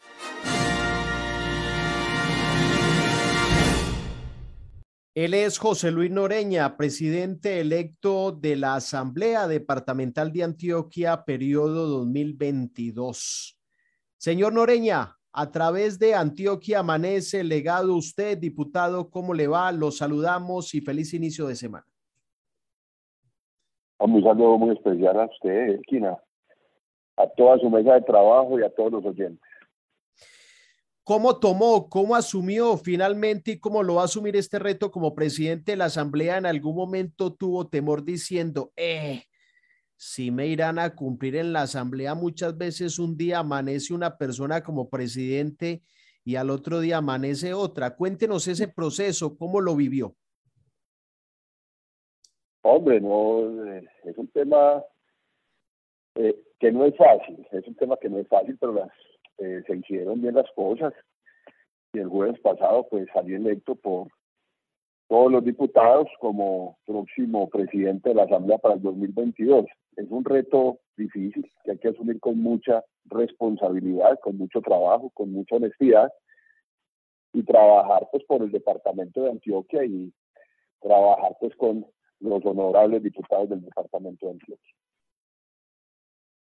Diputado, ¿quedó su bancada o sus compañeros de bancadas contentos con la decisión de que usted sea el presidente el próximo año?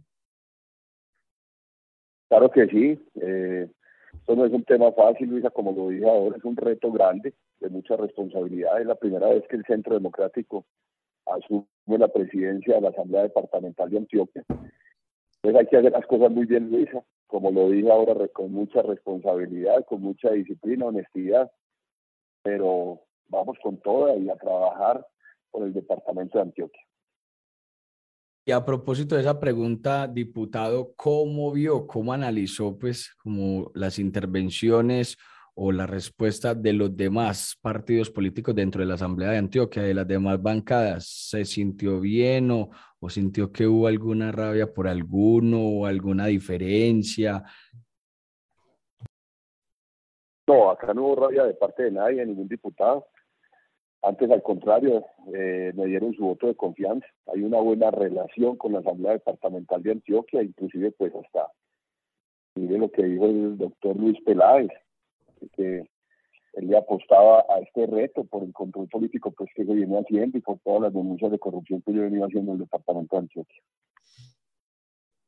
¿Usted cuántos votos le va a endosar a Andrés Guerra entendiendo que él le dio a usted, lo delegó para que fuese el presidente de la Asamblea porque él iba a ser el presidente, él va como candidato a la, al Senado de la República o hay alguna negociación como venga, yo le doy el espaldarazo, pero unos boticos en el oriente, eso pasó. En la ceja, en la ceja. Oiga, hay que trabajar muy duro, es un excelente candidato al Senado doctor Andrés Guerra. Yo creo que el hombre va a ser senador de la República. Hay que ayudarle mucho. Yo no, yo no hablo de votos, de cuántos votos o, qué votos van a haber para Andrés Guerra, pero lo que sí es que vamos a trabajar muy duro por esta campaña y que el doctor Andrés Guerra llegue al Senado. Ahí está, ahí está. Andrés Guerra va a trabajar y vamos a trabajar con él para que llegue al Senado. ¿Y va a acompañar a Andrés Guerra o los candidatos que tiene él para la Cámara también le va a endosar algunos boticos? Hombre, hay que trabajar, hay que trabajar duro. Esto es un equipo que se está formando en el departamento de Antioquia, un equipo uribista, y vamos a trabajar muy duro. Acá hay dos candidatos a la Cámara, está la doctora Rosa Ex candidato a la alcaldía del municipio de Itagüí, y el doctor Edgar Villegas, ex alcalde del municipio de Marinilla. Ya pues miraremos en unos días cómo trabajaremos. Eh, trabajar muy duro en el departamento de Antioquia, como lo aclareador es un equipo juridista dentro del centro democrático. Y en lo que sigue acá es trabajo, amigo, las cosas no están fáciles. Diputado, le quiero cambiar de tema y preguntarle su opinión frente al debate que se realizó en días pasados sobre el Central Park y todo lo que tiene que ver con este eh, proyecto, pues usted se ha mostrado preocupado frente al mismo. ¿Cuál es su opinión? Sí, acá Luisa miramos pues, el, el debate que hicimos hace días, cómo fue el tema de contratación, donde hay unas presuntas irregularidades por parte del gobierno pasado, que ya se las dije en tiempos atrás. Acá pues la Procuraduría Contraloría y la misma Fiscalía tiene que meterle la lupa a este tema de contratación, a ese proyecto. Y lo que nosotros queremos, y como presidente de la Asamblea para el periodo, pues para el 2022, llevaremos esto a las sesiones. ¿Qué digo yo? que, que el gobierno departamental tiene que apostar a este proyecto y sacarlo adelante. Esto no puede ser un elefante blanco para el departamento de Antioquia. Este proyecto tiene que salir adelante y esto lo llevaremos a las próximas sesiones de la Asamblea Departamental de Antioquia. Diputado, vuelvo y le cambio de tema y es sobre el sobre Hidroituango, ese megaproyecto que en este momento está en novelón. Unos dicen una cosa, en este caso la gobernación de Antioquia, en otro lado dice el alcalde de Medellín, Daniel Quintero, que hay que cambiar los contratistas. Muchas cosas se están diciendo sobre Hidroituango. ¿Cuál es el análisis que hace usted como diputado y cuál será ese trabajo que también hará como presidente de la Asamblea Departamental? Claro que sí, este es un proyecto importantísimo para el departamento de Antioquia, esto lo tenemos que sacar adelante. Y quiera que el otro año dos de sus turbinas empiecen a generar energía no solo para el departamento, sino para Colombia. ¿Qué digo yo? Esto lo tenemos que llevar a sesiones conjuntas con el Consejo de Medellín. Acá tiene que seguir el mismo contratista. A ver que un cambio de contratista puede generar una demora hasta de un año en el proyecto individual.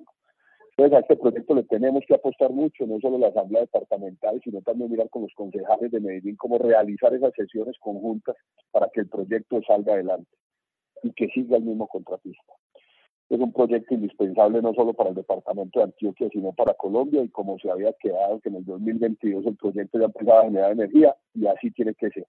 Entonces yo creo que las sesiones conjuntas van a ser muy importantes y eso lo meterá en la agenda del próximo año.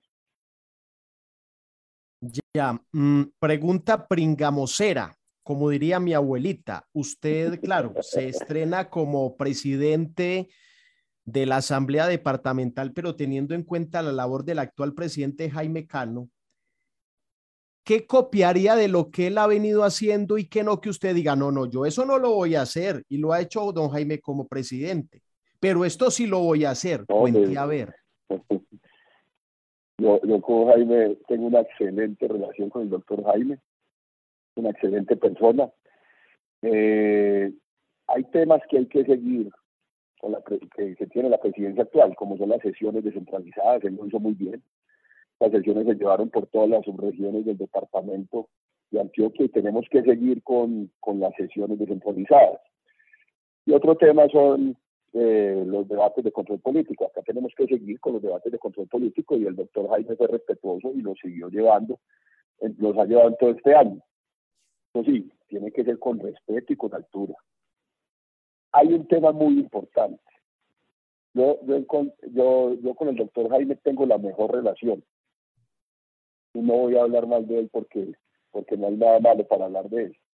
Un excelente presidente de la Asamblea Departamental de Antioquia, pues todavía le queda eh, este resto de noviembre y, diciembre y hemos tenido una excelente relación.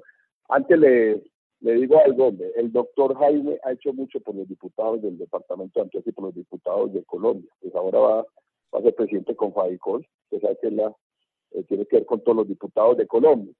Y el, y el presidente Jaime ha exaltado la labor de los diputados, no a nivel departamental, sino a nivel del país. Y eso lo ha sabido hacer él muy bien. Acá hay que apostarle mucho al tema de la asamblea, que, la, que las personas del departamento de Antioquia, los habitantes del departamento de Antioquia sepan cuál es la labor del diputado. Esto es una labor difícil, no es fácil. Y usted le pregunta a, muchos ciudadanos si no saben cuál es la labor del diputado. Esto hay que hacerlo dentro de la Asamblea Departamental de Antioquia. Exaltar la labor de los diputados en el departamento de Antioquia y que conozcan cuál es la labor de los diputados. Diputado, finalmente por mi parte, quiero preguntarle también por esa relación con los compañeros de mesa para el próximo año. Me refiero al señor Hernán Torres, me refiero al señor Dafli Romaña y pues a quien llegue a ocupar esa secretaría.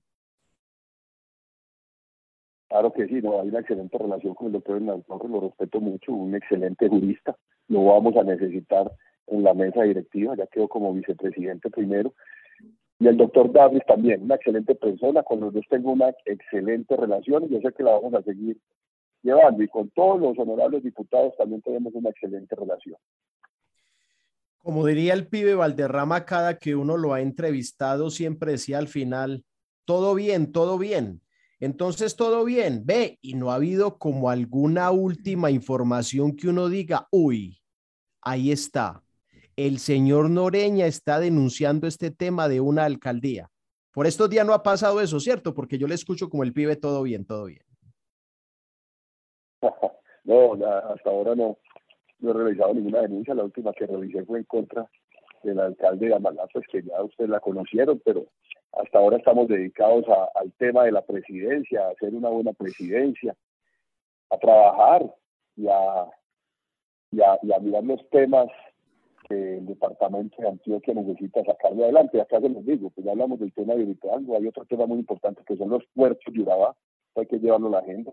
Esto va a generar mucho desarrollo no solo para la zona de Urabá, sino para el departamento de Antioquia. Las vías 4G que queden conectadas a los circuitos viales que tanto se ha debatido en la Asamblea de Antioquia. El tren es otro tema indispensable para el departamento de Antioquia.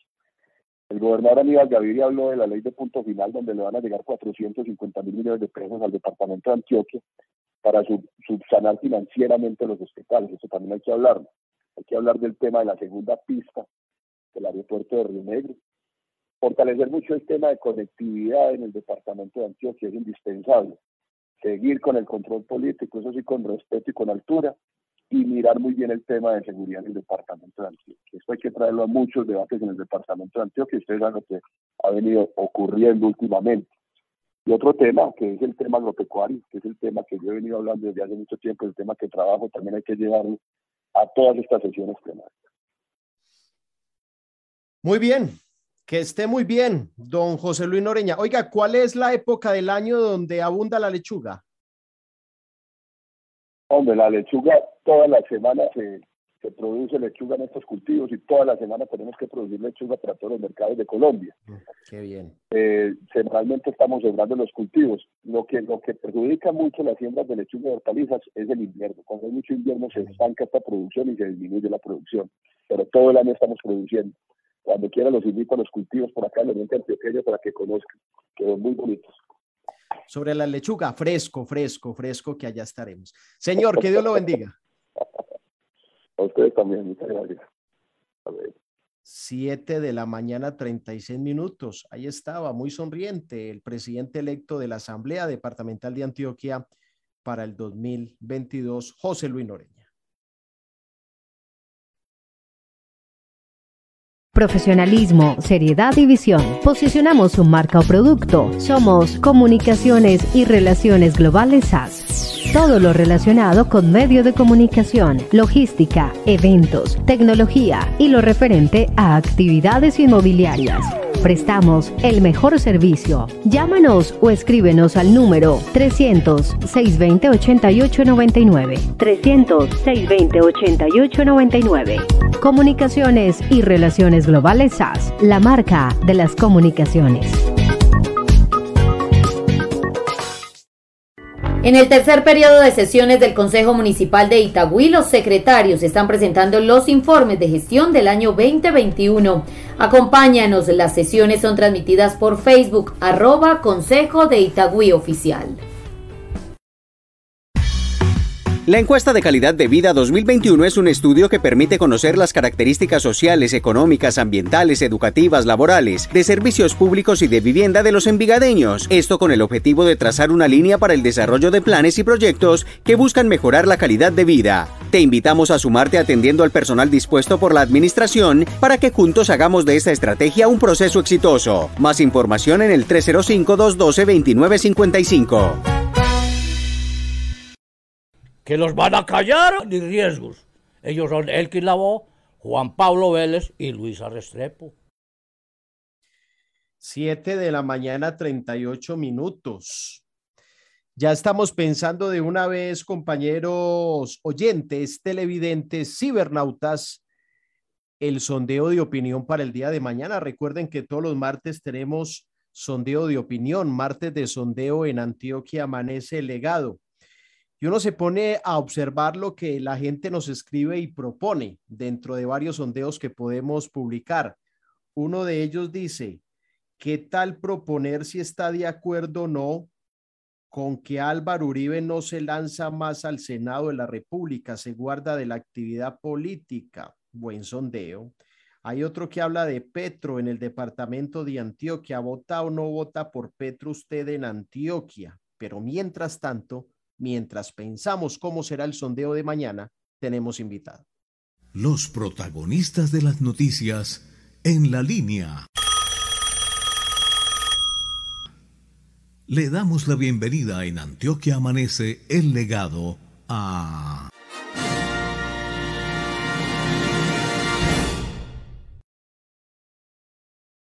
Es veedor del Central Park, el proyecto que se efectúa en el norte del Valle de Aburrá, en especial en el municipio de Bello, y que ha tenido tantas aristas, tantas situaciones dentro de la política, dentro del constructor, dentro del contratista, y hemos estado muy pendientes durante todo este año siguiendo la huella, preguntando, auscultando, como diría mi abuelita, qué es lo que ocurre con el Central Park y hay una veeduría ciudadana. Don Carlos Contreras, a través de Antioquia Amanece el Legado, muy buenos días, lo saluda todo un departamento. Apreciado Elkin, un cordial saludo para usted, para Luisa, para Juan Pablo, para Carlos, para todo su equipo de trabajo y por supuesto para todos los oyentes que a estas horas de la mañana nos escuchan y nos ven en toda Antioquia. Oiga, usted tiene voz y un tono como que fuese el corresponsal de Antioquia Amanece el Legado. Vuelva y salude, vuelva y salude que me gustó ese, ese tono, ese tono.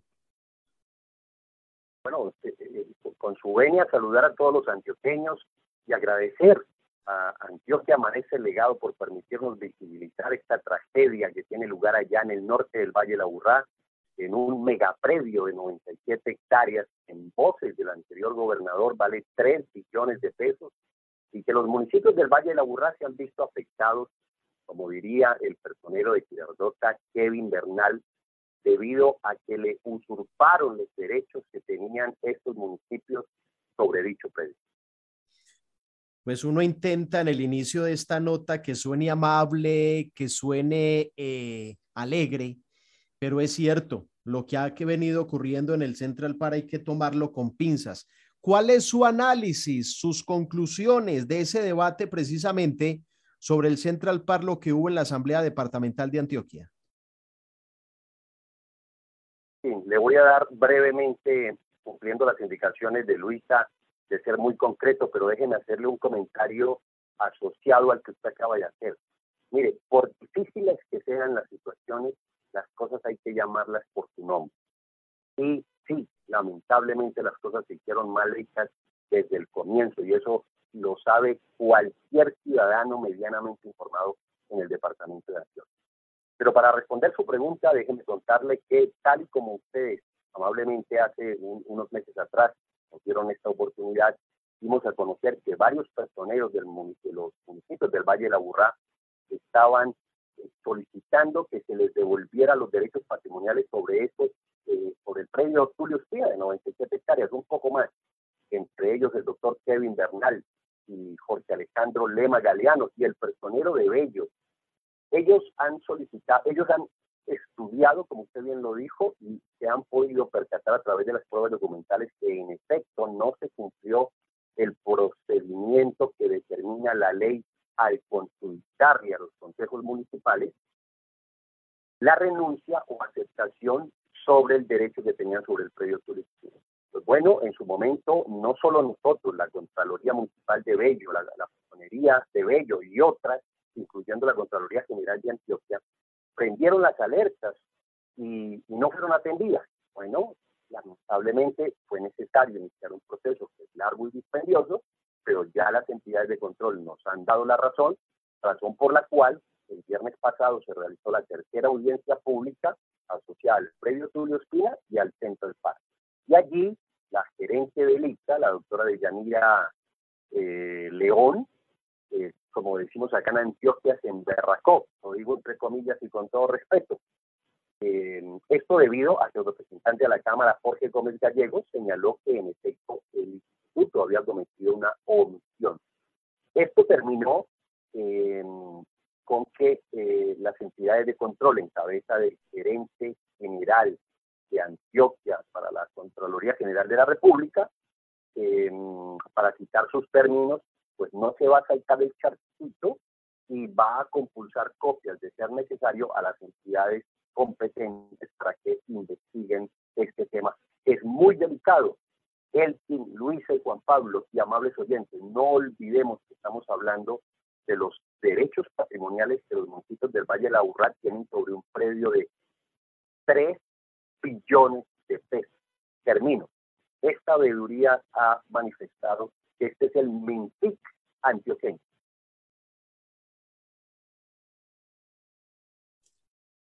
Mintic antioqueño. Bueno, ¿y qué sigue? ¿Qué situación sigue? ¿Qué ha pasado con la gobernación de Antioquia? Porque en un momento dado, pues eh, hablamos con el señor gerente de Indeportes Antioquia, Héctor Fabián Betancourt, y le decíamos, es que las obras tal parece y nos envían fotos, están paradas. Y decían hasta, no, es que el contratista está incumpliendo. ¿Cuál es la actualidad? Si uno va al Central para esta hora, ¿qué se encuentra? O el proyecto de Central Park y qué se les ha dicho la gobernación?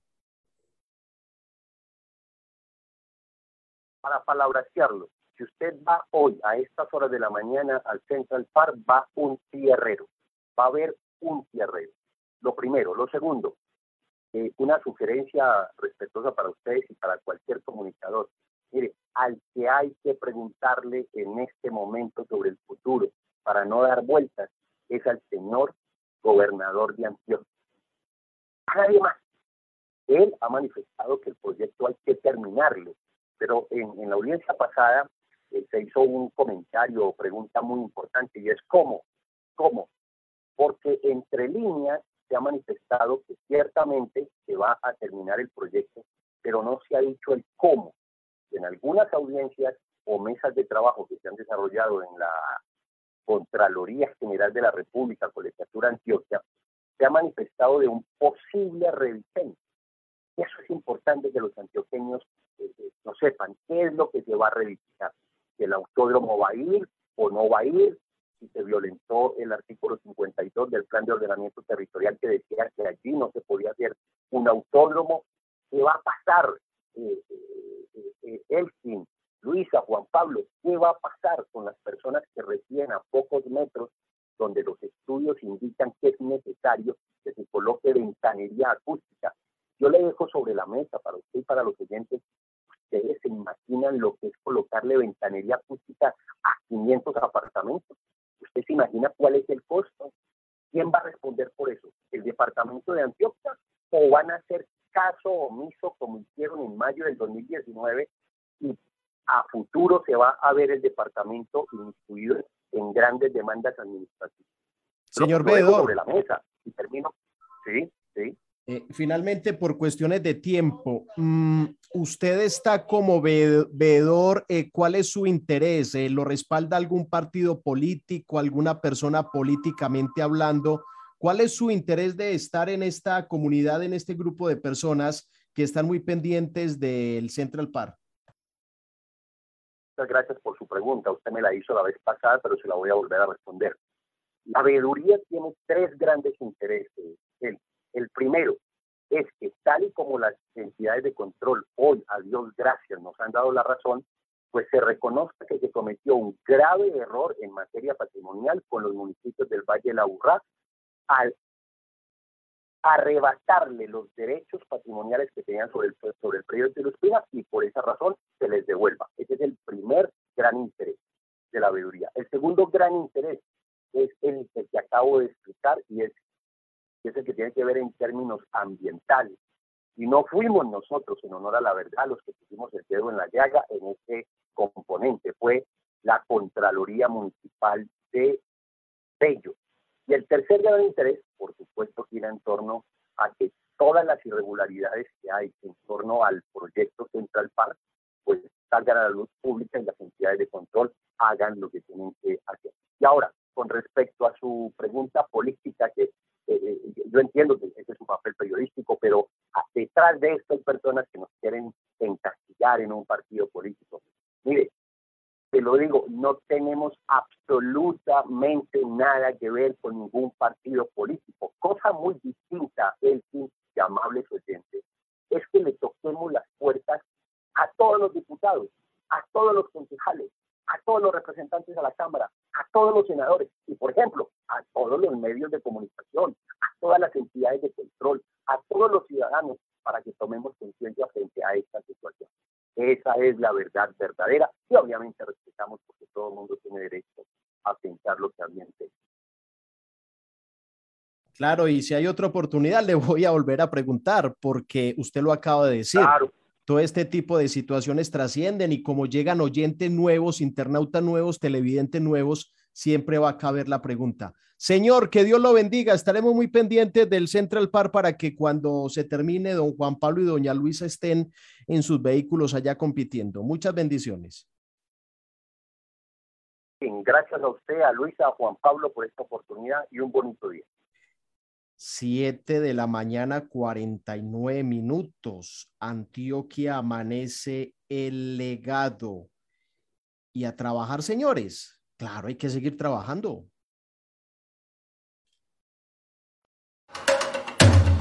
A trabajar periodistas. ¿De qué van a quedar pendientes?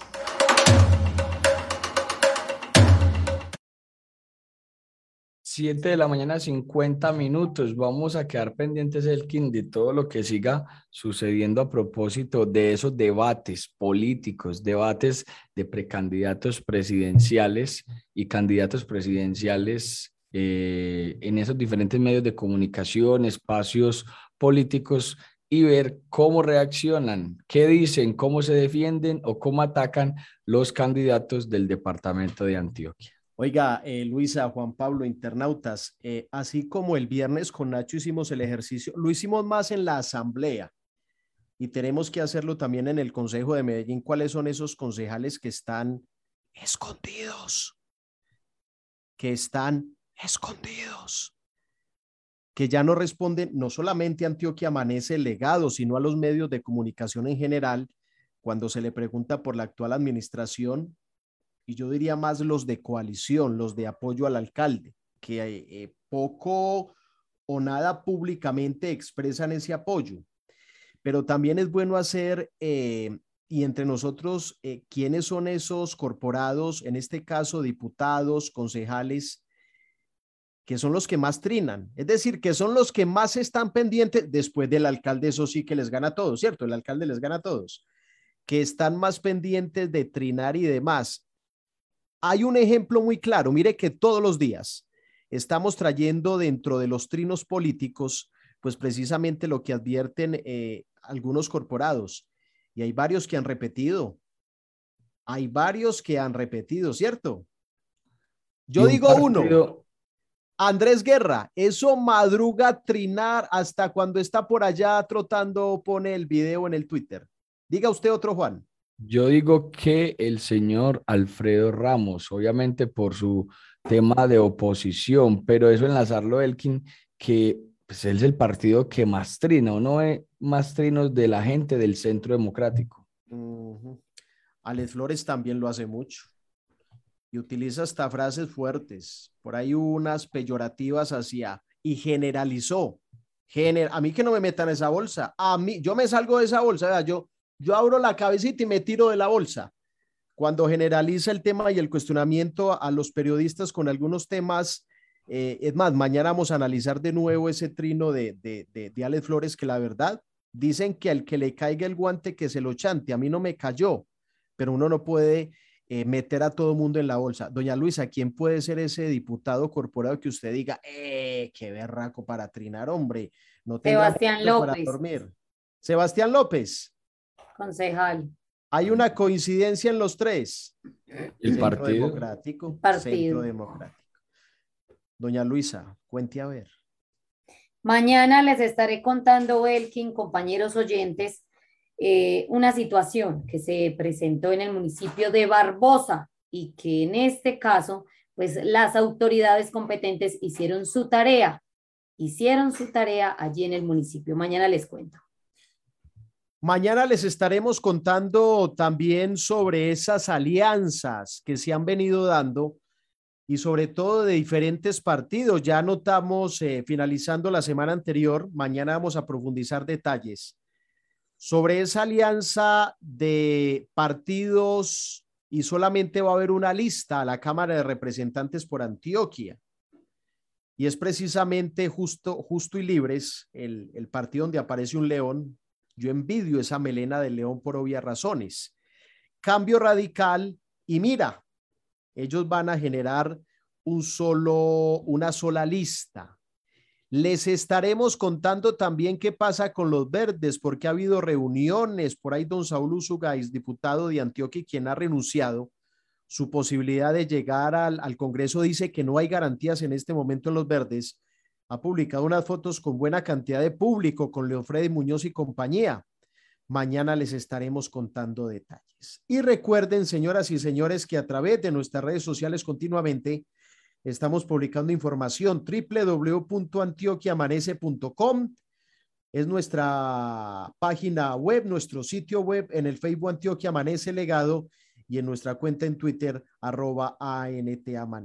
Señores, nos vamos. Bendiciones. Y recuerden que también estuvimos a través de TVN Global, donde nos ven, donde nos escuchan y donde hay una muy buena programación, la verdad. Oiga, en estos días a propósito estuve viendo la programación de TVN Global, muy inclusiva, información para todos a través del canal TVN Global en diferentes sistemas de cable de todo el país y también a través de la APP TVN Global de descarga gratuita para dispositivos Android y iOS. TVN Global donde tú estás. Bendiciones, permiso. Aquí termina Antioquia Amanece, el legado. Nos encontramos de lunes a viernes, de 6 a 8 de la mañana, en nuestras redes sociales.